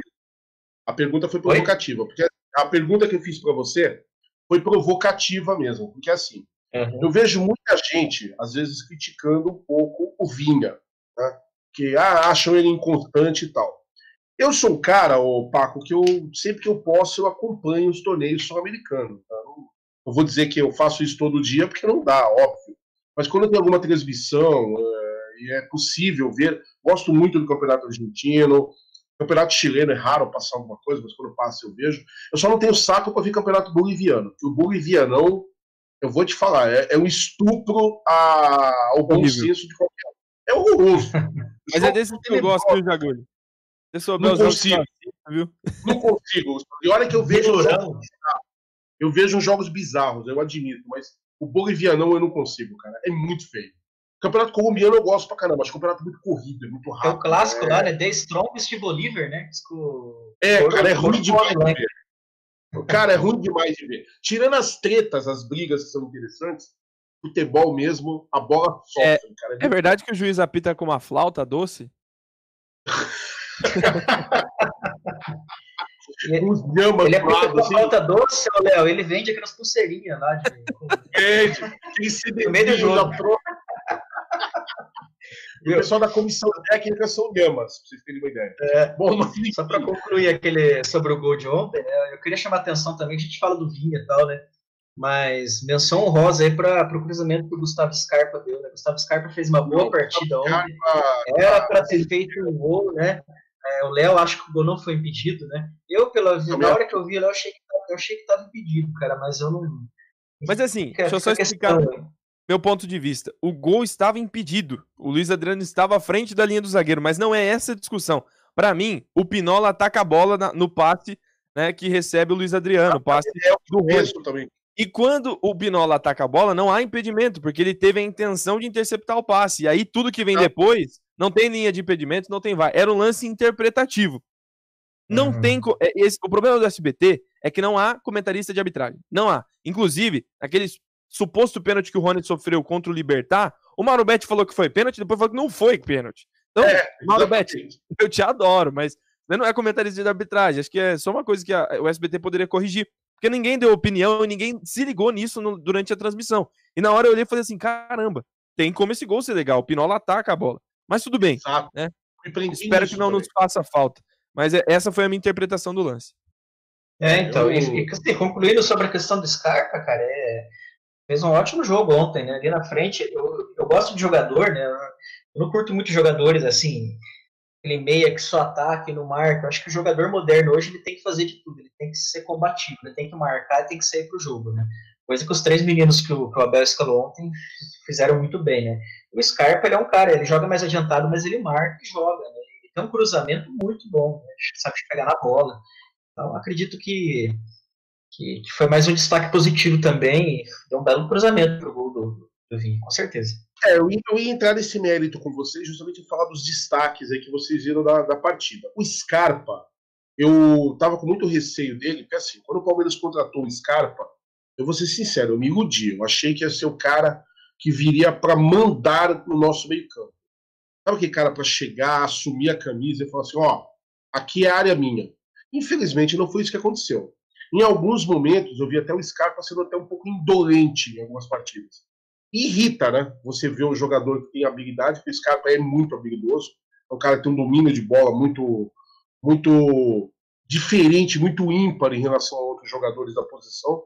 E aí você vê o cara, de repente, parece que não está com aquele pique de jogar. Que é a minha maior irritação com o Lucas Lima, por exemplo. Porque eu não consigo falar bem do Lucas Lima, porque toda hora que eu olho para ele, ele parece que comeu uma feijoada, parece que não tá nem aí para nada. E é um cara que tem futebol. Se vocês, nunca vão me ver falando, olha, o Lucas Lima é um pereba da bola. Não, mas é um cara que não tem vontade, isso irrita muito. E o Scarpa parecia que estava se enveredando por esse caminho aí. De repente, saiu o Luxemburgo, algumas partidas com Cebola, Gustavo Scarpa começou a mostrar alguma coisa ali de diferente. Algo que a gente queria ver dele da época que estava lá no Tapetense. De repente chegou o Abel. E o Scarpa se transformou é um jogador muito mais participativo. Até as entrevistas do Scarpa mudaram. E ele Já chegou a admitir que ele estava de saco cheio, que ele queria ir embora mesmo. Pode falar, Léo. Eu tenho uma hipótese e eu acho que vocês vão concordar comigo. O futebol deu uma mudada de uns tempos para cá, no sentido de que o técnico não convence mais o jogador apenas no discurso. Ele não convence mais. Ele pode, em momentos pontuais, ganhar uma decisão, ganhar um jogo, ganhar outro, falando da história do clube, que é importante e não pode ser desmerecida. Mas não basta mais só isso. Não basta mais daquela palestra antes do jogo falando, você consegue, botada pro Shell. Em momentos isso pode acontecer. Né? Mas para time que quer ser campeão, não basta. E o que eu vejo do Scarpa é que ele é um cara extremamente centrado e conceituado. Ele estuda demais. Não só aqueles Sim. livros malucos que ele lê, mas é um cara que gosta de futebol na pura essência. Na, na essência do, da tática, da essência do estudo. E o Abel trouxe o conceito. E pro Scarpa, juntou o que ele queria, o, o útil ao agradável. Tá potencializando não só o futebol dentro de campo, mas o homem Perfeito. Gustavo Scarpa. E essas são as conversas Sim. que o Abel traz nas coletivas. Ele não tem Perfeito. só um grupo de bons jogadores, ele tem um grupo de homens. Ele fala isso porque os caras Perfeito. adoram, adoram, adoram ter o entendimento do jogo. Ter o entendimento do... Por que, que eu tenho que correr para trás? Por que, que eu tenho que correr para tal lugar? E se o Abel explica isso, ganha o cara. E ganha dentro de campo. E é, era essa a diferença. A gente passou por muito tempo naquela questão. Aqui é Palmeiras. Palmeiras é gigante. E é, isso a gente sabe. Mas hoje não basta mais isso para ganhar jogo. Tem que ter isso, atrelado ao conhecimento. E é o que o Abel trouxe, e é por isso que tá Você dando certo. Você precisa direcionar algumas coisas, né? Essa é a grande verdade. É, é a própria questão do, do, treinamento que eu falei. O Abel chegou, chamou todos os jogadores e falou: Meu, eu quero treinar todos os dias, vocês topam? Ele falou: Ok, vamos treinar todo dia, né? Foi democrático, ele chamou todo mundo e perguntou. Se os caras falam, não, a gente não quer, tal, né? Ah, e jogou, ou seja, o Abel queria fazer isso, mas jogou responsabilidade para eles. Falou, eu quero treinar todos os dias, vocês querem fazer isso ou não? Quem falar não ali, em tese no elenco, vai falar, meu, né? Vai ficar feio, então a gente vai ter que treinar, né? O cara tá perguntando, ele não tá obrigando a gente a fazer. Então ele foi muito inteligente nesse sentido. O Scarpa, é, é uma... uma... eu até recebi uma, uma informação de algumas pessoas próximas, né?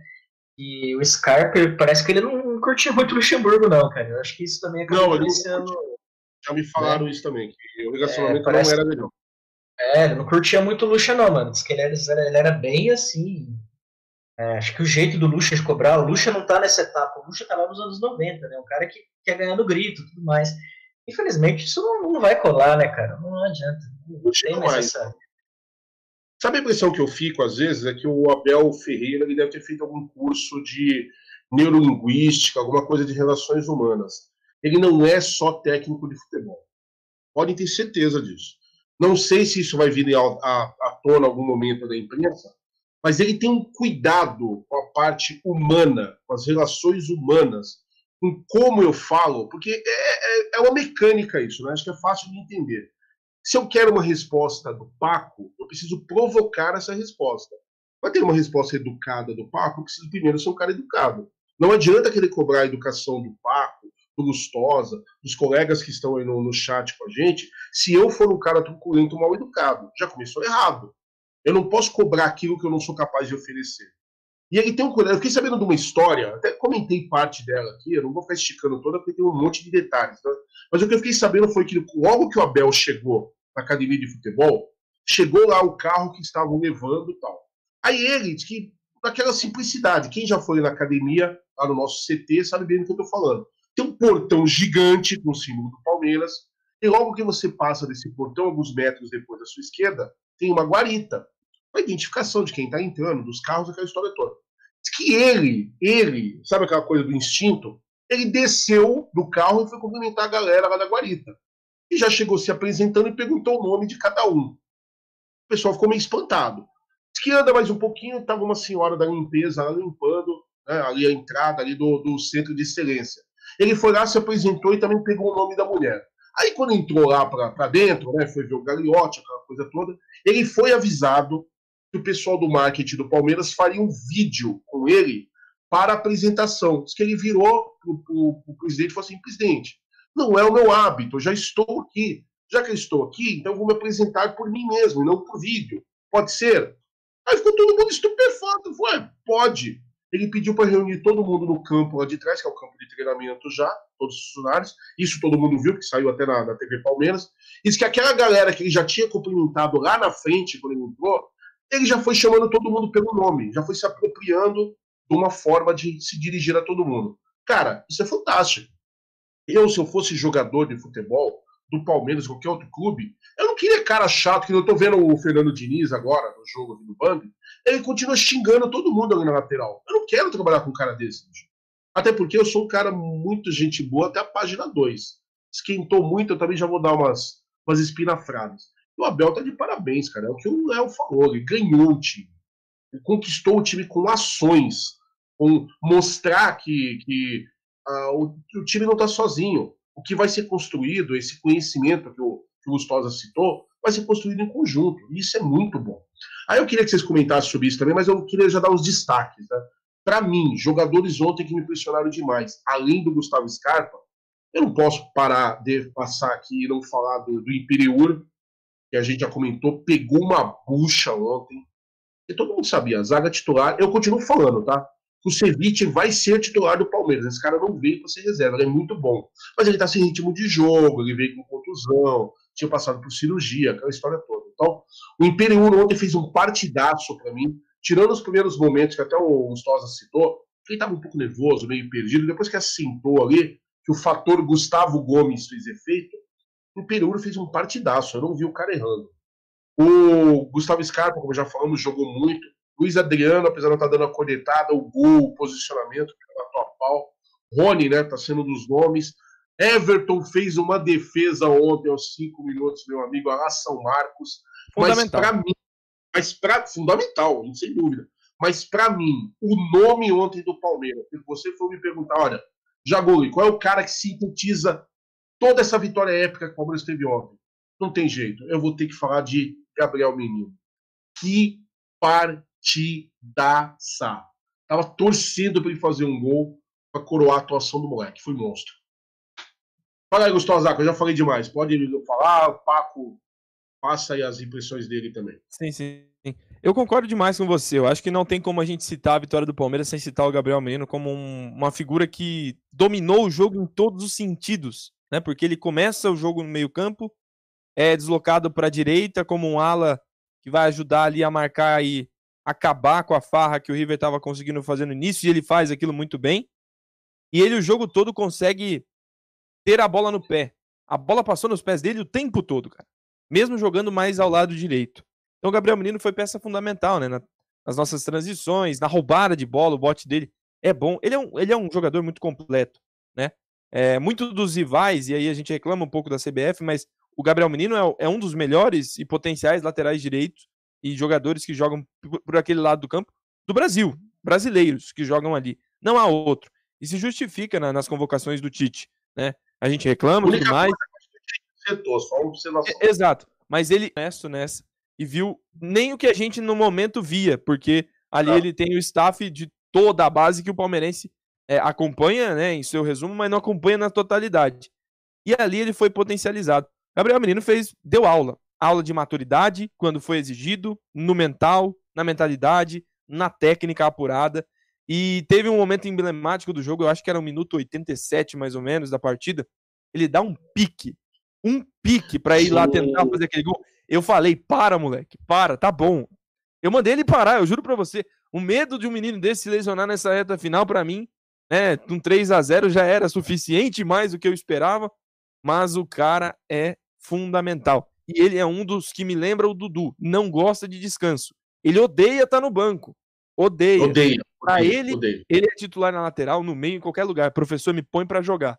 Se tiver inteiro, vai pôr. Né? É uma virtude e é uma coisa que a gente precisa ter. E, e, e pela rede social, e eu acho que muitas dessas coisas de rede social é fictício, mas dá pra ver que o menino cuida da dele. Porque é o jeito que ele fala, é o jeito que ele escreve, e o cara ama o Palmeiras. Ele adora o Palmeiras. Ele sabe É humilde, Palmeiras, né? ele vive Palmeiras, respeita a torcida.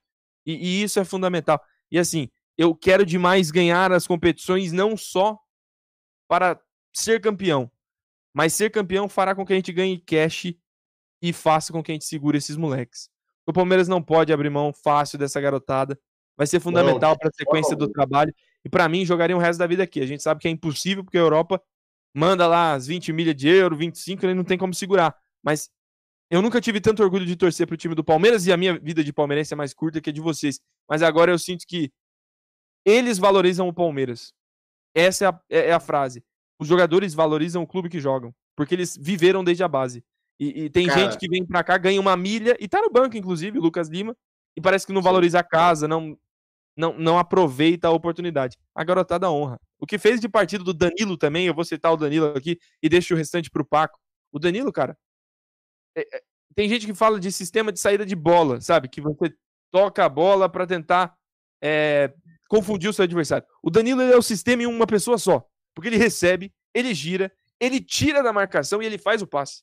Completo. É completo. Se deixar chutando gol, hein? Se deixar chutando gol. Então, a molecada do Palmeiras vem honrando o manto e nos enchendo de orgulho. Esperamos que o título seja é, a coroa disso. né? Esperamos que aconteça mesmo, porque é, é incrível a temporada que faz a Sociedade Esportiva Palmeiras. Mas que a torcida não seja injusta. Eu fico com orgulho muito grande de ver o Gustosa falando. O Gustosa fica todo momento lembrando né, que ele tem uma vivência curta aí como palmeirense, para pouca idade e tal, enfim, praticamente o dobro da idade do, do mas é, isso não quer dizer nada também, que a gente torce com coração e com intensidade. Mas é tão bacana ver um torcedor mais jovem é, falar isso. Pô, cara, que bacana, tem orgulho do Palmeiras, que o Palmeiras acertando. Eu, cara, fiquei anos aí me, me perguntando por que, que a base do Palmeiras não era bem aproveitada. Porque se tem uma coisa que me irritava muito na imprensa, era quando o nego começava com esse papinho aqui, ó. Ah, porque o Bambi revela jogador. O Gambá revela jogador. Nossa, você já ouviu falar dos meninos da Vila? Não, porque o Mingau revela jogador. O Tapetense, nossa, uma das maiores escolas de revelar jogador, lá no, na Copinha. E o Palmeiras? O Palmeiras revelava sim. O problema é que o Palmeiras revelava para si. Ou eu preciso lembrar que Lucas Lima é da base do Palmeiras, vocês sabiam disso? Lucas Lima surgiu na base do Palmeiras. Aí foi emprestado, negociado com o Ituano, porque era considerado um jogador indolente, péssimo de grupo. Né? Ninguém quer falar isso, mas a verdade é essa. E aí ele despontou em outro clube e hoje está de volta ao Palmeiras. Ele, inclusive, na apresentação dele, ele cita isso. Porque achar que eu estou falando demais, pegue o vídeo aí que ele cita. Elias foi revelado em que clube? O Elias, que jogou muito lá na Gambazada, que jogou muito no Atlético Mineiro. É da base do Palmeiras, ninguém fala. O Ilcinho, só lembraram que ele era do, era do Palmeiras quando não tinha mais opção para colocar. Obrigado, viu, Leão? Uma daquelas cagadas que você fez, você não admite nunca, porque você é arrogante, né? Cara que eu respeito demais, é goleiro fantástico da história do Palmeiras, mas é um ser humano muito difícil de lidar. Né? Então, aí o pessoal ficava nessa. E o Palmeiras revela sim. Agora, como é gostoso ver agora o Palmeiras revelando, Jeromel, fazendo chute. Jeromel, da base do Palmeiras, um dos maiores zagueiros do futebol brasileiro. E quantas pessoas esquecem, não lembram que ele é da base do Palmeiras. Gol do? Fluminense. Gol do Fluminense. Mas é, tá quanto? 2x1, um, é isso? 1 a 1 1 a 1 1x1? Um cheirinho, Opa, fator cheirinho. que delícia. A gente vai ganhar esse brasileiro ainda, bicho. Escuta só. Vai, vai vendo, depois vocês me cobram. Então é muito gostoso você ver, porque o que eu queria do Palmeiras era isso, tem que definir. Ou a base é para fazer caixa, mas se é para fazer caixa, você tem que vender bem. O Palmeiras vendeu alguns valores e alguns jogadores não tão bem assim. Né? Mas eu acho que tem que ter essa coisa, tem que alimentar o time principal, tem que passar por lá. Ainda mais jogadores bons, é o que você está falando. O Gabriel Menino, meu, esse moleque é uma chave. Quantos jogadores, quantos times hoje do futebol sul-americano podem falar que tem um jogador do nível dele? Pouquíssimos. Ele se compara a pouquíssimos jogadores. Então, é realmente muito gostoso de ver. Eu sinto um orgulho tremendo quando eu vejo o Gustosa falando isso, que apesar da pouca vivência, ele está emocionado com o orgulho do Palmeiras. Cara, eu só não choro aqui de vergonha. É muito Não, legal. A sua fala é importante e eu quero, antes do Paco também contribuir aí, fazer meio que um desabafo, porque o nosso antigo treinador, que tem história no Palmeiras e merece ser né, lembrado sempre, maior Sim. campeão paulista com o Palmeiras e tudo mais, Ele veio a público aí, deu declarações infelizes, na minha visão, aí, nos últimos, nos últimos dias. Foi no Bem Amigos e tal. Falou que deixou o Palmeiras pronto pro Abel. É que ele descobriu a garotada, ele descobriu o Gabriel Menino. Ele... Você não descobriu nada, Vanderlei. Nada. Quem descobriu foi o João Paulo. Quem descobriu foi o Wesley. Quem descobriu foi a equipe de base do Palmeiras, que trabalha Exatamente. sério há muitos anos para você usufruir. E aí você tem o mérito por ter dado a oportunidade. Mas descobrir não foi você, não. Nessa conta você não entra, não. Você ajudou a subir e muito também por conta da irresponsabilidade até da gestão, que gastou demais em outros momentos e teve que empurrar. Vai ter que ser assim. Deu certo, tá dando certo, que bom. Mas não houve um planejamento totalmente feito para que essa garotada subisse já, né? Então, Vanderlei, obrigado pela história que você tem no Palmeiras. Mas o responsável por Gabriel Menino, Patrick, Verón, Wesley é o Palmeiras, é a base do Palmeiras. Eles são os profissionais que merecem o reconhecimento. Inclusive, e não, só para ilustrar, muito antes do Vanderlei chegar. Ó, e só para fechar isso, que a gente quer ouvir o Paco falando óbvio, mas, Luxemburgo, um pouco de vergonha na cara, porque o seu argumento é tão frágil, mas é tão pífio, que se eu tivesse do seu lado ali, eu só ia te perguntar o seguinte: tá bom, você tá falando do, do Patrick de Paula, do Gabriel Menino, que você na crise da onda. Por que você queimou tanto o Wesley? E quando finalmente teve chance, estava sendo o melhor jogador do time. Essa parte você não quer falar, não, né? Então, faça-me um favor. Paco, por gentileza, seus destaques e o que mais você quiser falar, meu querido, por favor. Ah, meus destaques, cara, desde o começo da partida, o Everton fez uma defesa fenomenal, né? É, até publiquei no meu Twitter hoje, eu falei, cara, aquela bola que o Everton pegou, mudou toda a história, né? Se os caras abrem o placar, o jogo poderia ser outro, né? É muito a favor do River, né? Então, o, o que a gente sempre fala, todo grande time começa por um grande goleiro, né? E o Everton é esse grande goleiro, né? É, com respeito a todas as opiniões contrárias aí, mas depois de São Marcos, o Everton, para mim, tecnicamente falando, é o melhor goleiro. Gosto muito do prazo, gosto muito do Jailson, mas tecnicamente, debaixo da trave, o Everton, ele é. tá num momento incrível, cara. Tá num momento ali então eu exalto isso. Né? Depois, cara, pela linha de defesa, o Marcos Rocha fez um jogo ok.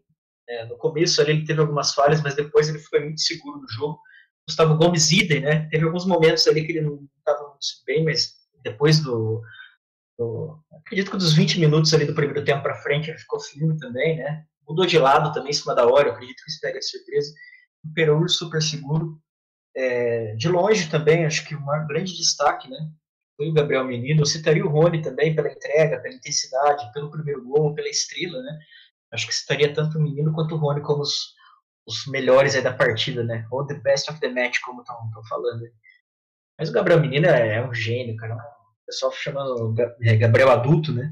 E tem uma menção, um negócio que, um negócio que chamou muita atenção minha hoje, né? Eu achei muito legal também o maior ídolo da história do Palmeiras ao lado de São Marcos, na minha opinião, Ademir da Guia, fez um elogio público no Twitter para o Gabriel Menino. Né? Quem não viu, veja, acessa lá o Twitter do Ademir da Guia. Né? Falou, meu, para ser elogiado, um moleque de 20 anos ser elogiado pelo Ademir da Guia, caraca, mano. É louco. Não é para é poucos, não, cara. E, cara, Patrick de Paula, né, tá voltando a jogar bem, né, graças a Deus, é, é um moleque que merece, né? Acho que teve alguns problemas de disciplina aí recentemente, mas ele tá voltando a jogar bem, tá voltando a ser aquele Patrick do, Campeonato Paulista, que meteu o gol na A cabeça voltou pro lugar, né? Essa é a, a cabeça voltou no lugar. Parece que ele tá namorando também, acho que isso tá ajudando bom. ele. O Danilo, cara, puta, o Léo falou certinho, cara. O Danilo é o cara que sabe sair da marcação, né, sem, sem pegar na bola. Ele faz a jogada de corpo, ele já tira o marcador e sai jogando é um meio-campista completo, né? Que puta, joga demais. É, a gente tinha o Zé Rafael que vinha sendo titular desse time, vinha jogando muito, né? Mas a molecada é tudo, né? Vinha, também fez gol, Rony, já falei, Gustavo Scarpa, já falei, Luiz Adriano, né? E, claro, Abel Ferreira foi, né, teve uma participação aí direta nesse desempenho que o time teve ontem. E é claro, gente, a gente está falando aqui de um jogo que foi muito bom, mas para que tudo se continue, né? Time tem que manter essa pegada, tem que continuar, né? Sensacional. A história não acaba aqui, né? A história ela tem que. Né, tem, tem né, mais um seremos. jogo na semana que vem para passar e eu quero acreditar que seremos campeões dessa Libertadores e seremos campeões da Copa do Brasil. Eu, eu quero devolver até uma pergunta para os senhores, tá? O Palmeiras está faltando ainda jogos na temporada de 2020. Se o Palmeiras, uma hipótese, for campeão, da Libertadores da Copa do Brasil, poderemos falar que foi tríplice coroa devido ao Campeonato Paulista ou não? Poderemos, opa! É porque campeonatos iniciados no ano anterior, né? Tríplice coroa, sim, senhor. Eu, eu, não, eu não considero, não. Eu não considero, não, mas. É, é, exatamente porque eu não. O campeonato estadual, para mim, não, não, não funciona. Não funciona. Inclusive, o Mingau fez, né? Se a gente considerar que foram campeões cariocas também, eles foram, mas eu acho que tem que ser Copa do Brasil, Brasileirão e, e Libertadores. Mas tudo bem, tudo bem. O título é nosso, não precisa. Não, mas é assim, mas aí, mas aí, aí, cabe, aí cabe um adendo. Eu, eu, ao por mim, tá? Eu, particularmente, deixei de dar importância no Campeonato Paulista tem pelo menos uns 15 anos. Por quê? Porque ficou um campeonato modorrento, chato, que não vai de lugar nenhum, uns regulamentos bizarros, as fórmulas. Eu lembro que teve ano aí que você podia ter no grupo do Campeonato é, Paulista o campeão e o rebaixado no mesmo grupo. Um ponto podia fazer um time ser rebaixado ou se classificar para outra fase. Existe isso. Bizarro. Um torneio que virou não, um caça-caça-níquel. É, é bizarro, bizarro. Investiguem aí que cada um de vocês vai poder eleger a sua pior edição do Campeonato Paulista com muita folga. Os regionais, de modo geral, perderam o sentido. Eu sou muito mais, se fosse para caçar níquel, caçar dinheiro, mas dar algo de emocionante para o torcedor, traz o Rio São Paulo de volta. Serve como preparação para o começo do ano, sem dúvida nenhuma. Você pode, se quiser complementar, faz alguma excursão fora, algum torneio sul-americano aqui de tiro curto também, faz o triangular aí com, sei lá, convida Boca e River aí, o Penharol, acabou. Né? Então, mas a verdade é uma só, ainda é um título. Para mim, vou ser muito sincero com vocês. Campeonato Paulista de 2020 só tem duas funções para mim. A primeira função é me sentir vingado pela roubalheira que foi 2018. O que fizeram, o escárnio que fizeram com a camisa do Palmeiras em 2018, é algo assim, sem, sem precedente. Tanto que até hoje o Palmeiras não foi buscar a medalha de vice-campeão lá na federação. E não é para buscar mesmo, não, tem que deixar apodrecer lá. Não pode deixar dinheiro claro. para a federação. Pega o dinheiro que é nosso, doa para alguma instituição, faz alguma coisa útil, mas não é para buscar. Então, essa é a primeira função, me sentir vingado. E segundo, tirar sarro da galinhada, né? Porque essa história de que eu já sou tetra, então, vocês foram tetra, tetraplégicos, né? Tem que lembrar, galinhada, que quando tiver Luxemburgo Palmeiras e é, final de campeonato com vocês, não tem jeito. Os caras mandaram fazer camisa lá. Tal. É, já fizeram o Aue, igualzinho o Santos em 2015. Os caras imprimiram pôster antes da hora, fizeram camisa. Tá certo que todo mundo faz a camisa antes, a gente sabe disso. A camisa tem que estar tá pronta antes. Mas você não divulga, né, velho? já divulgaram, fizeram o Aue, nego da imprensa já tirando sarro do jogador nosso, que era impossível ser campeão, nego chamando o jogador do Palmeiras em palco de, de, de jornal, aí de jornaleco, pra poder chamar o jogador do Palmeiras de vice. Não tinha nem rolado ainda a final. Então, meu, essas coisas são chatas. Então, para mim, Paulista só serve para isso. A edição atual do Paulista só serve para isso. O último Campeonato Paulista que eu achei que foi bacana, emocionante, justo, que me chamou muita atenção, por coincidência nós ganhamos também, foi o de 96, que eu acho que foi muito bacana. Era todo mundo contra todo mundo. Ganhou o primeiro turno, você já está credenciado para a final. Se o segundo, você por acaso ganhasse os dois turnos, que foi o que aconteceu conosco, já era campeão direto. Acabou, tchau, beleza. Beijo, vambora, passa para a próxima. Mas ainda considero, vai, a tríplice coroa, porque se a gente falar de tríplice coroa perto da galinhada, os caras morrem do coração, velho. Os caras infartam. Eu tenho, eu tenho uma solução para isso, cara. Se, se Opa, não valer hipoteticamente a tríplice coroa para 2020, é só ganhar mais um título de 2021, horas. Pronto. Também. Aí, acabou. Também. Resolvido a situação. É, pode defender o nosso paulista, Mas o... brasileiro, sei lá. Mas, ô Jagulho, isso que você está falando é um negócio que chama atenção, cara, porque é, nós que somos mais velhos, né? Nós somos da velha guarda. Até, eu diria que até o, o Bambi ganhar a Libertadores, até o começo dos anos 90, o Campeonato Paulista ele era mais importante que a Libertadores. Tanto que o Palmeiras foi no final da Libertadores em 67 colocou o time reserva, né? O time não dava, era tipo um. Era como se fosse um rabão de carranza, não sei, um torneio assim mais. Né? Paco, eu vou te falar uma coisa. Eu já, chance, eu já tive chance de ir num evento, eu perguntei isso para o Ademir da Guia, o divino Ademir da Guia, e o Dudu, seu Dudu lá da academia. São uma dupla assim fantástica. A gente falando sobre futebol livremente, eu perguntei para os dois assim. Eu queria tirar uma dúvida com os senhores. Posso? Não, pode, pergunta aí. É verdade que nos anos 60, quando o Palmeiras foi disputar a sua primeira, segunda Libertadores, alguns jogadores do elenco não se sentiam legais em disputar a Libertadores porque ela ocupava é, espaço, datas do Campeonato Paulista? Cara, líquido e certo, assim, sem pestanejar. O Ademir Guerreiro fala sim, e o Dudu sim era muito mais prazeroso para nós ganharmos o Paulista. A gente não queria perder o Paulista com o Corinthians, com o Santos, de jeito nenhum. Só que se você falar isso para a molecada de hoje, cara, vão dar risada, falar que eu estou inventando essa história, que é piada. Que é, nunca, onde, já, onde que um Mundial, uma Libertadores vai ter menos importância que o Campeonato Paulista? Você tá louco, Jaguri? O que, que você cheirou? O que, que você bebeu? Mas era, é, o papo tanto, era verdade. E tanto é verdade que, que o, por exemplo, o Santos do Pelé é, deixava a Libertadores em segundo plano para fazer excursão para ganhar dinheiro fora. Exatamente. Jogava amistoso. Jogava amistoso. Sim, sim. Jogava os amistosos com o time titular e, e jogava a Libertadores com o time reserva. E, e isso, para mim, assim, é, para quem é historiador e fala que o Pelé não fez os mil, os mil gols, são desonestos. Porque os jogos oficiais importantes daquela época não eram nem os jogos da Libertadores. Eram jogos de excursões que ia lá para a Ásia, ia para a Europa e jogava com os times de lá em forma de amistoso, mas eram esses que valiam. Era lá que tinha que mostrar o futebol brasileiro. É uma discussão longa, mas, enfim, cada momento tem, tem, tem a sua importância. Eu, e é por isso que a gente tem que valorizar, né? Eu acho que a gente pega todo esse gancho aí, aí acho que é um momento bem oportuno para a gente falar sobre o Mundial de 51. Porque muitos não sabem por que, que esse Mundial foi criado, né? Mas é, eu, eu, já busquei ler sobre essa história e, cara, é até emocionante se ver falar sobre isso. Essa né? estrelinha aqui, ó, pessoal. É. O ah, Brasil. Palmeiras desde 1953. Quem achar que é piada, que eu vejo o pessoal brincando hoje. Ah, é por causa de um partido político. Não tem nada a ver com partido político, não, pessoal. Está no nosso estatuto desde 1953. A partir do momento que se conquista a Copa Rio, doravante, o escudo do Palmeiras ornará uma estrela vermelha em alusão à conquista do escudo. Tá lá, para quem não sabe, Estatuto do Palmeiras, página 29. Pode procurar que tá lá. Se não achar, vem aqui falar comigo que o Estatuto está com defeito. E tem. Então, o que o Passo está falando é sensacional. Porque Mas a gente tem que parar. O Brasil, naquele ano, é, o que aconteceu foi né, que a gente está pegando ali. O Brasil perdeu a Copa de 50 para o Uruguai e foi uma vergonha no Maracanã. Para quem não sabe, aquilo foi chamado de Maracanazo. Né?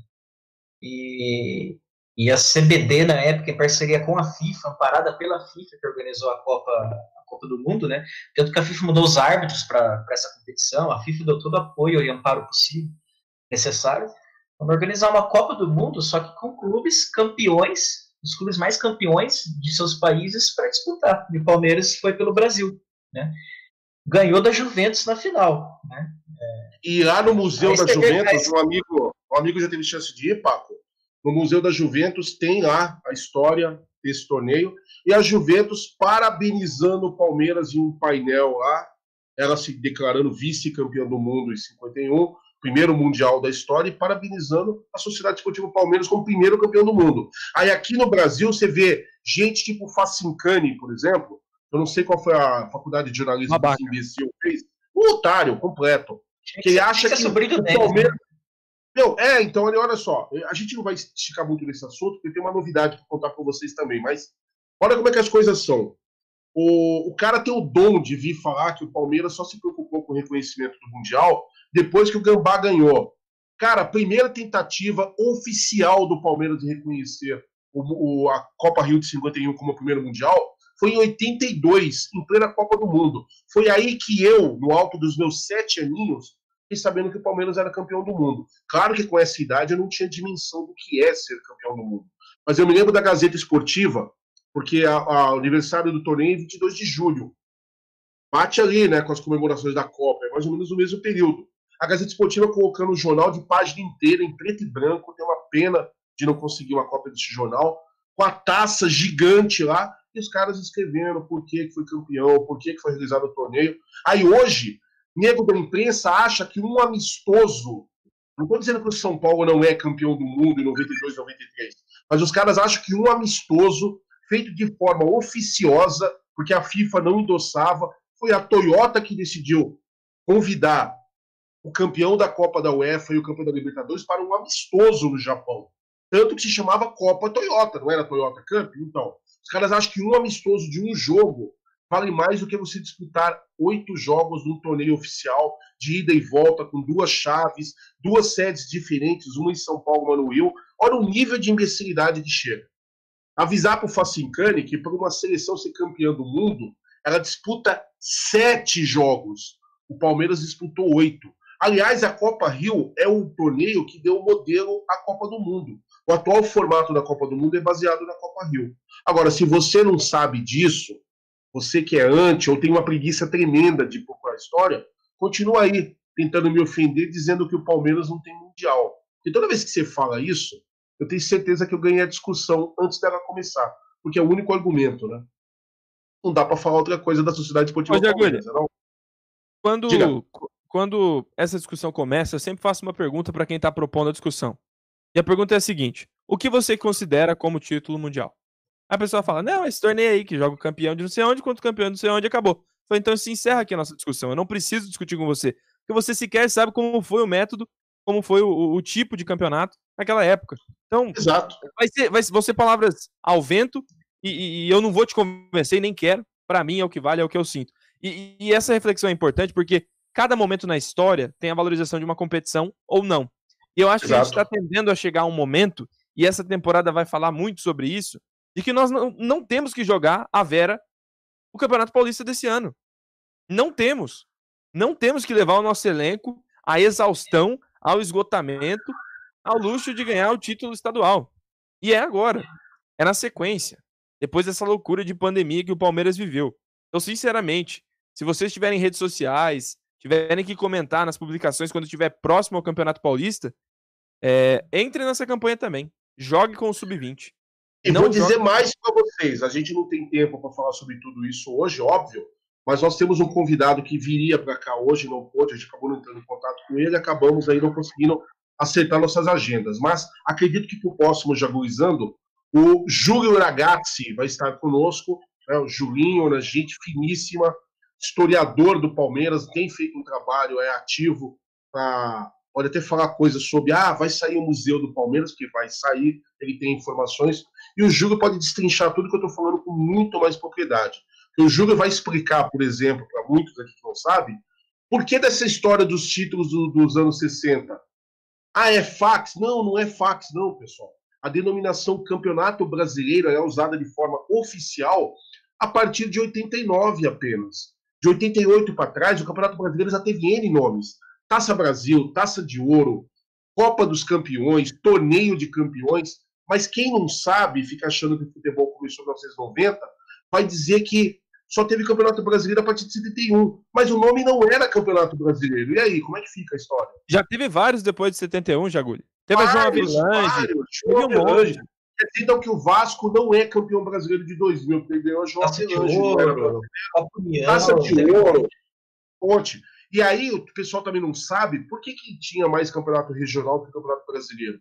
Por uma questão de logística, além de outras coisas. Vocês sabiam que a malha ferroviária brasileira era o único transporte que existia entre estados até o começo dos anos 50? Você não tinha ponte aérea como tem hoje. Então, se você quisesse percorrer, por exemplo, daqui para o Rio de Janeiro, era de trem. E daqui para o Rio de Janeiro de trem, você gasta pelo menos dois dias. Para ir daqui de trem para Bahia, por exemplo, ou lá para a Ilha do Retiro para disputar uma partida com esporte do Campeonato Brasileiro, você disputa, gasta três, quatro, cinco, seis dias da sua vida. Você acha que dava? Você acha que os clubes queriam bancar com isso, que era um, que era um custo alto? É por isso que o Campeonato Brasileiro, o Brasil foi o único país da América do Sul, o último, aliás, que criou o seu campeonato regional, o seu campeonato é, é, nacional. Por quê? Porque demorou. Por conta disso. Vocês não acham estranho quando você vê assim, River Plate? Tem a mesma idade do Palmeiras, deve ser um pouquinho mais velho. 36 campeonatos argentinos. O Palmeiras só tem 10. Ah, mas por quê? Porque aqui o Campeonato Brasileiro é muito mais novo do que o Campeonato Argentino. E o Julinho vai poder destrinchar tudo isso com a gente muito em breve. Senhores, acho que, por favor. Só, só antes de terminar, para pedir o like da galera e para falar mais uma coisinha. Estamos em, em 2021. A gente vai ter um campeão, um campeão brasileiro na, em fevereiro. E vai ter um em dezembro. Os dois em 2021. E se for a mesma equipe? Vai ter problema e... também? Vai, porque vou falar também que não pode, porque o Palmeiras ah, não pode. 2,67. Sabe né? qual foi o problema de 67? Teve Por dois favor. campeonatos. E o Palmeiras ganhou é. os dois. Esse é o problema. Vou te falar mais, se tivesse três, a academia ganhava os três. Agora, por que que tem, né? Ninguém quer discutir também, né? Era a Taça Brasil e tinha o Roberto Gomes Pedrosa. Um seria em substituição ao outro. Roberto Gomes Pedrosa surgiu como Rio São Paulo, foi vitaminado pelas equipes do Sul e de Minas, virou Roberto Gomes Pedrosa. Mas a ideia da CBF sempre foi um substituir o outro. Aí chegou em 67, primeiro semestre, torneio Taça Brasil. Palmeiras ganhou. Tinha data sobrando, não tinha outra competição. Os clubes iam ficar seis meses parados. O que a CBD fez? Vamos já colocar de cara o nosso novo torneio, que vai ser o torneio dos anos seguintes. Começar, vamos antecipar. Em vez de fazer em 68, faz o torneio, o novo formato do brasileiro, o torneio o Roberto Gomes Pedrosa, em 67. Que culpa eu tenho se eu torço para o time mais pioneiro da história, né? Que foi lá e ganhou. Aí vocês ficam nessa, é fax. Mas olha que engraçado, Gustosa. Gambazada fala que é fax, mas dois desses títulos dos anos 60, para poder ser campeão, nós eliminamos eles. E se eles tivessem ganhado, será que era fax? É difícil, né, pessoal? Mas é, é isso. História, o Julinho, né? Julinho vai poder destacar muito com isso. O Paco também, que é das antigas, deve ter umas histórias boas para contar aí também. Eu tenho algumas, né? Então a gente vai poder falar muita coisa aí. Senhores, vamos encerrar da seguinte forma. Palmeiras tem compromisso agora no sábado. Tinha muita gente me perguntando. Para a Libertadores, nós só temos o Patrick de Paula que não pode jogar, que está suspenso, correto? Estou falando algo errado? Temos algum outro Perfeito. jogador aí? É isso, né? Então, minha impressão é que o Abel Ferreira vai poupar o time, deve colocar um time alternativo o duelo lá da Ilha do Retiro contra o Sport, como a turma de lá gosta de falar. Né? E, enfim, eu acho que mesmo com desfalques, o Palmeiras tem condição de ganhar o jogo. Ou será que eu estou sendo muito prepotente? Eu acho que o Palmeiras vai lá para bater o esporte por 2 a 1 um, mesmo com o time reserva. Até porque o time reserva vai querer jogar tanto quanto o time principal, quer conseguir sua boquinha também, né? E quer uma vaguinha para poder jogar a próxima partida da Libertadores e também uma eventual final, caso estejamos lá e vamos estar, se Deus quiser. Vocês entendem algo diferente? Então, vou pedir para vocês encerrarem da seguinte forma: vou falar um pouquinho sobre o jogo do esporte, passem suas impressões, escalações, né? E aí eu vou pedir para vocês divulgarem os trabalhos individuais de vocês aí em mídia e você já dá uma despedida para a turma. Mas, Gustosa, tem uma pessoa cobrando ainda aquele embate aí entre o Bolsonaro e o Doriana. Não sei o que estão falando. Pessoa cobrando aí. Estão é, me cobrando, mas eu faço meus compromissos, então, se ganhar do esporte, eu faço um debate aí entre Bolsonaro e Doriana. Tá? É a promessa. Mas eu já Mas vou. É, é liso igual o quiabo esse menino. Brincadeira. Não, já, já, imitei três narradores diferentes e um deles foi o Mauro Sérgio. Que coisa, né? Hoje, hoje rendeu. Hoje rendeu. Não, hoje, hoje foi sensacional, hein? Mas eu vou rapidamente então falar e passar para o Paco, né? Eu agradeço aí a todos que acompanharam. É, nesse sábado a gente joga contra o esporte. Eu acho que temos que poupar, né? O meu time é, não tem lateral direito, porque eu não sei o que fazer de fato.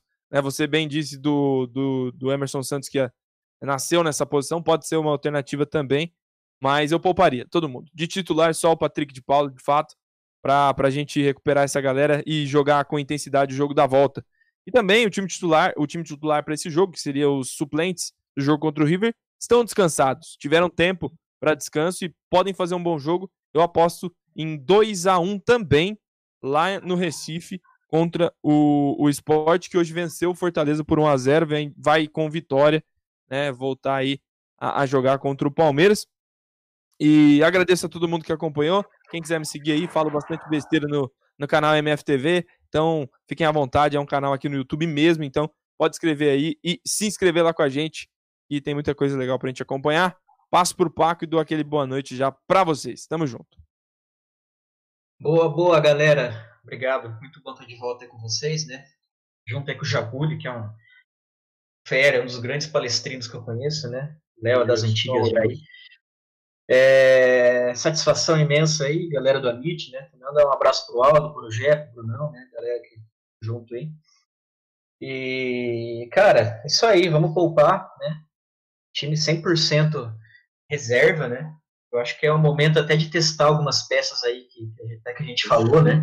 Eu vou, vou, falar bem rápido uma escalação que eu pretendo, né? Jailson, Emerson Santos lateral direito, Kusevich, Renan, Esteves, Patrick, Zé Rafael, Lucas Lima, Veiga e na frente Breno Lopes e o William. Verão, segundo tempo, que tá machucado. Acho que é um bom time, dá para ganhar do esporte com esse time aí. Um excelente time. Um... É, dá para trazer um 2 a 0 aí, né? Um, um, um, gol do William, um gol do Breno Lopes, mais uns três gols perdidos pelo, pelo William. e... Faz parte. É, mas tá no contrato. Eu, eu, acho que tá até no contrato. Ele deve ter que perder. É, tá, é possível, cara. Acho que a live rendeu, deu pra falar bastante coisa legal aqui, cara. Puta, quando o assunto é bom, vai tarde mesmo. Eu acabei de olhar no relógio, que é, é 11h15 da noite. Né?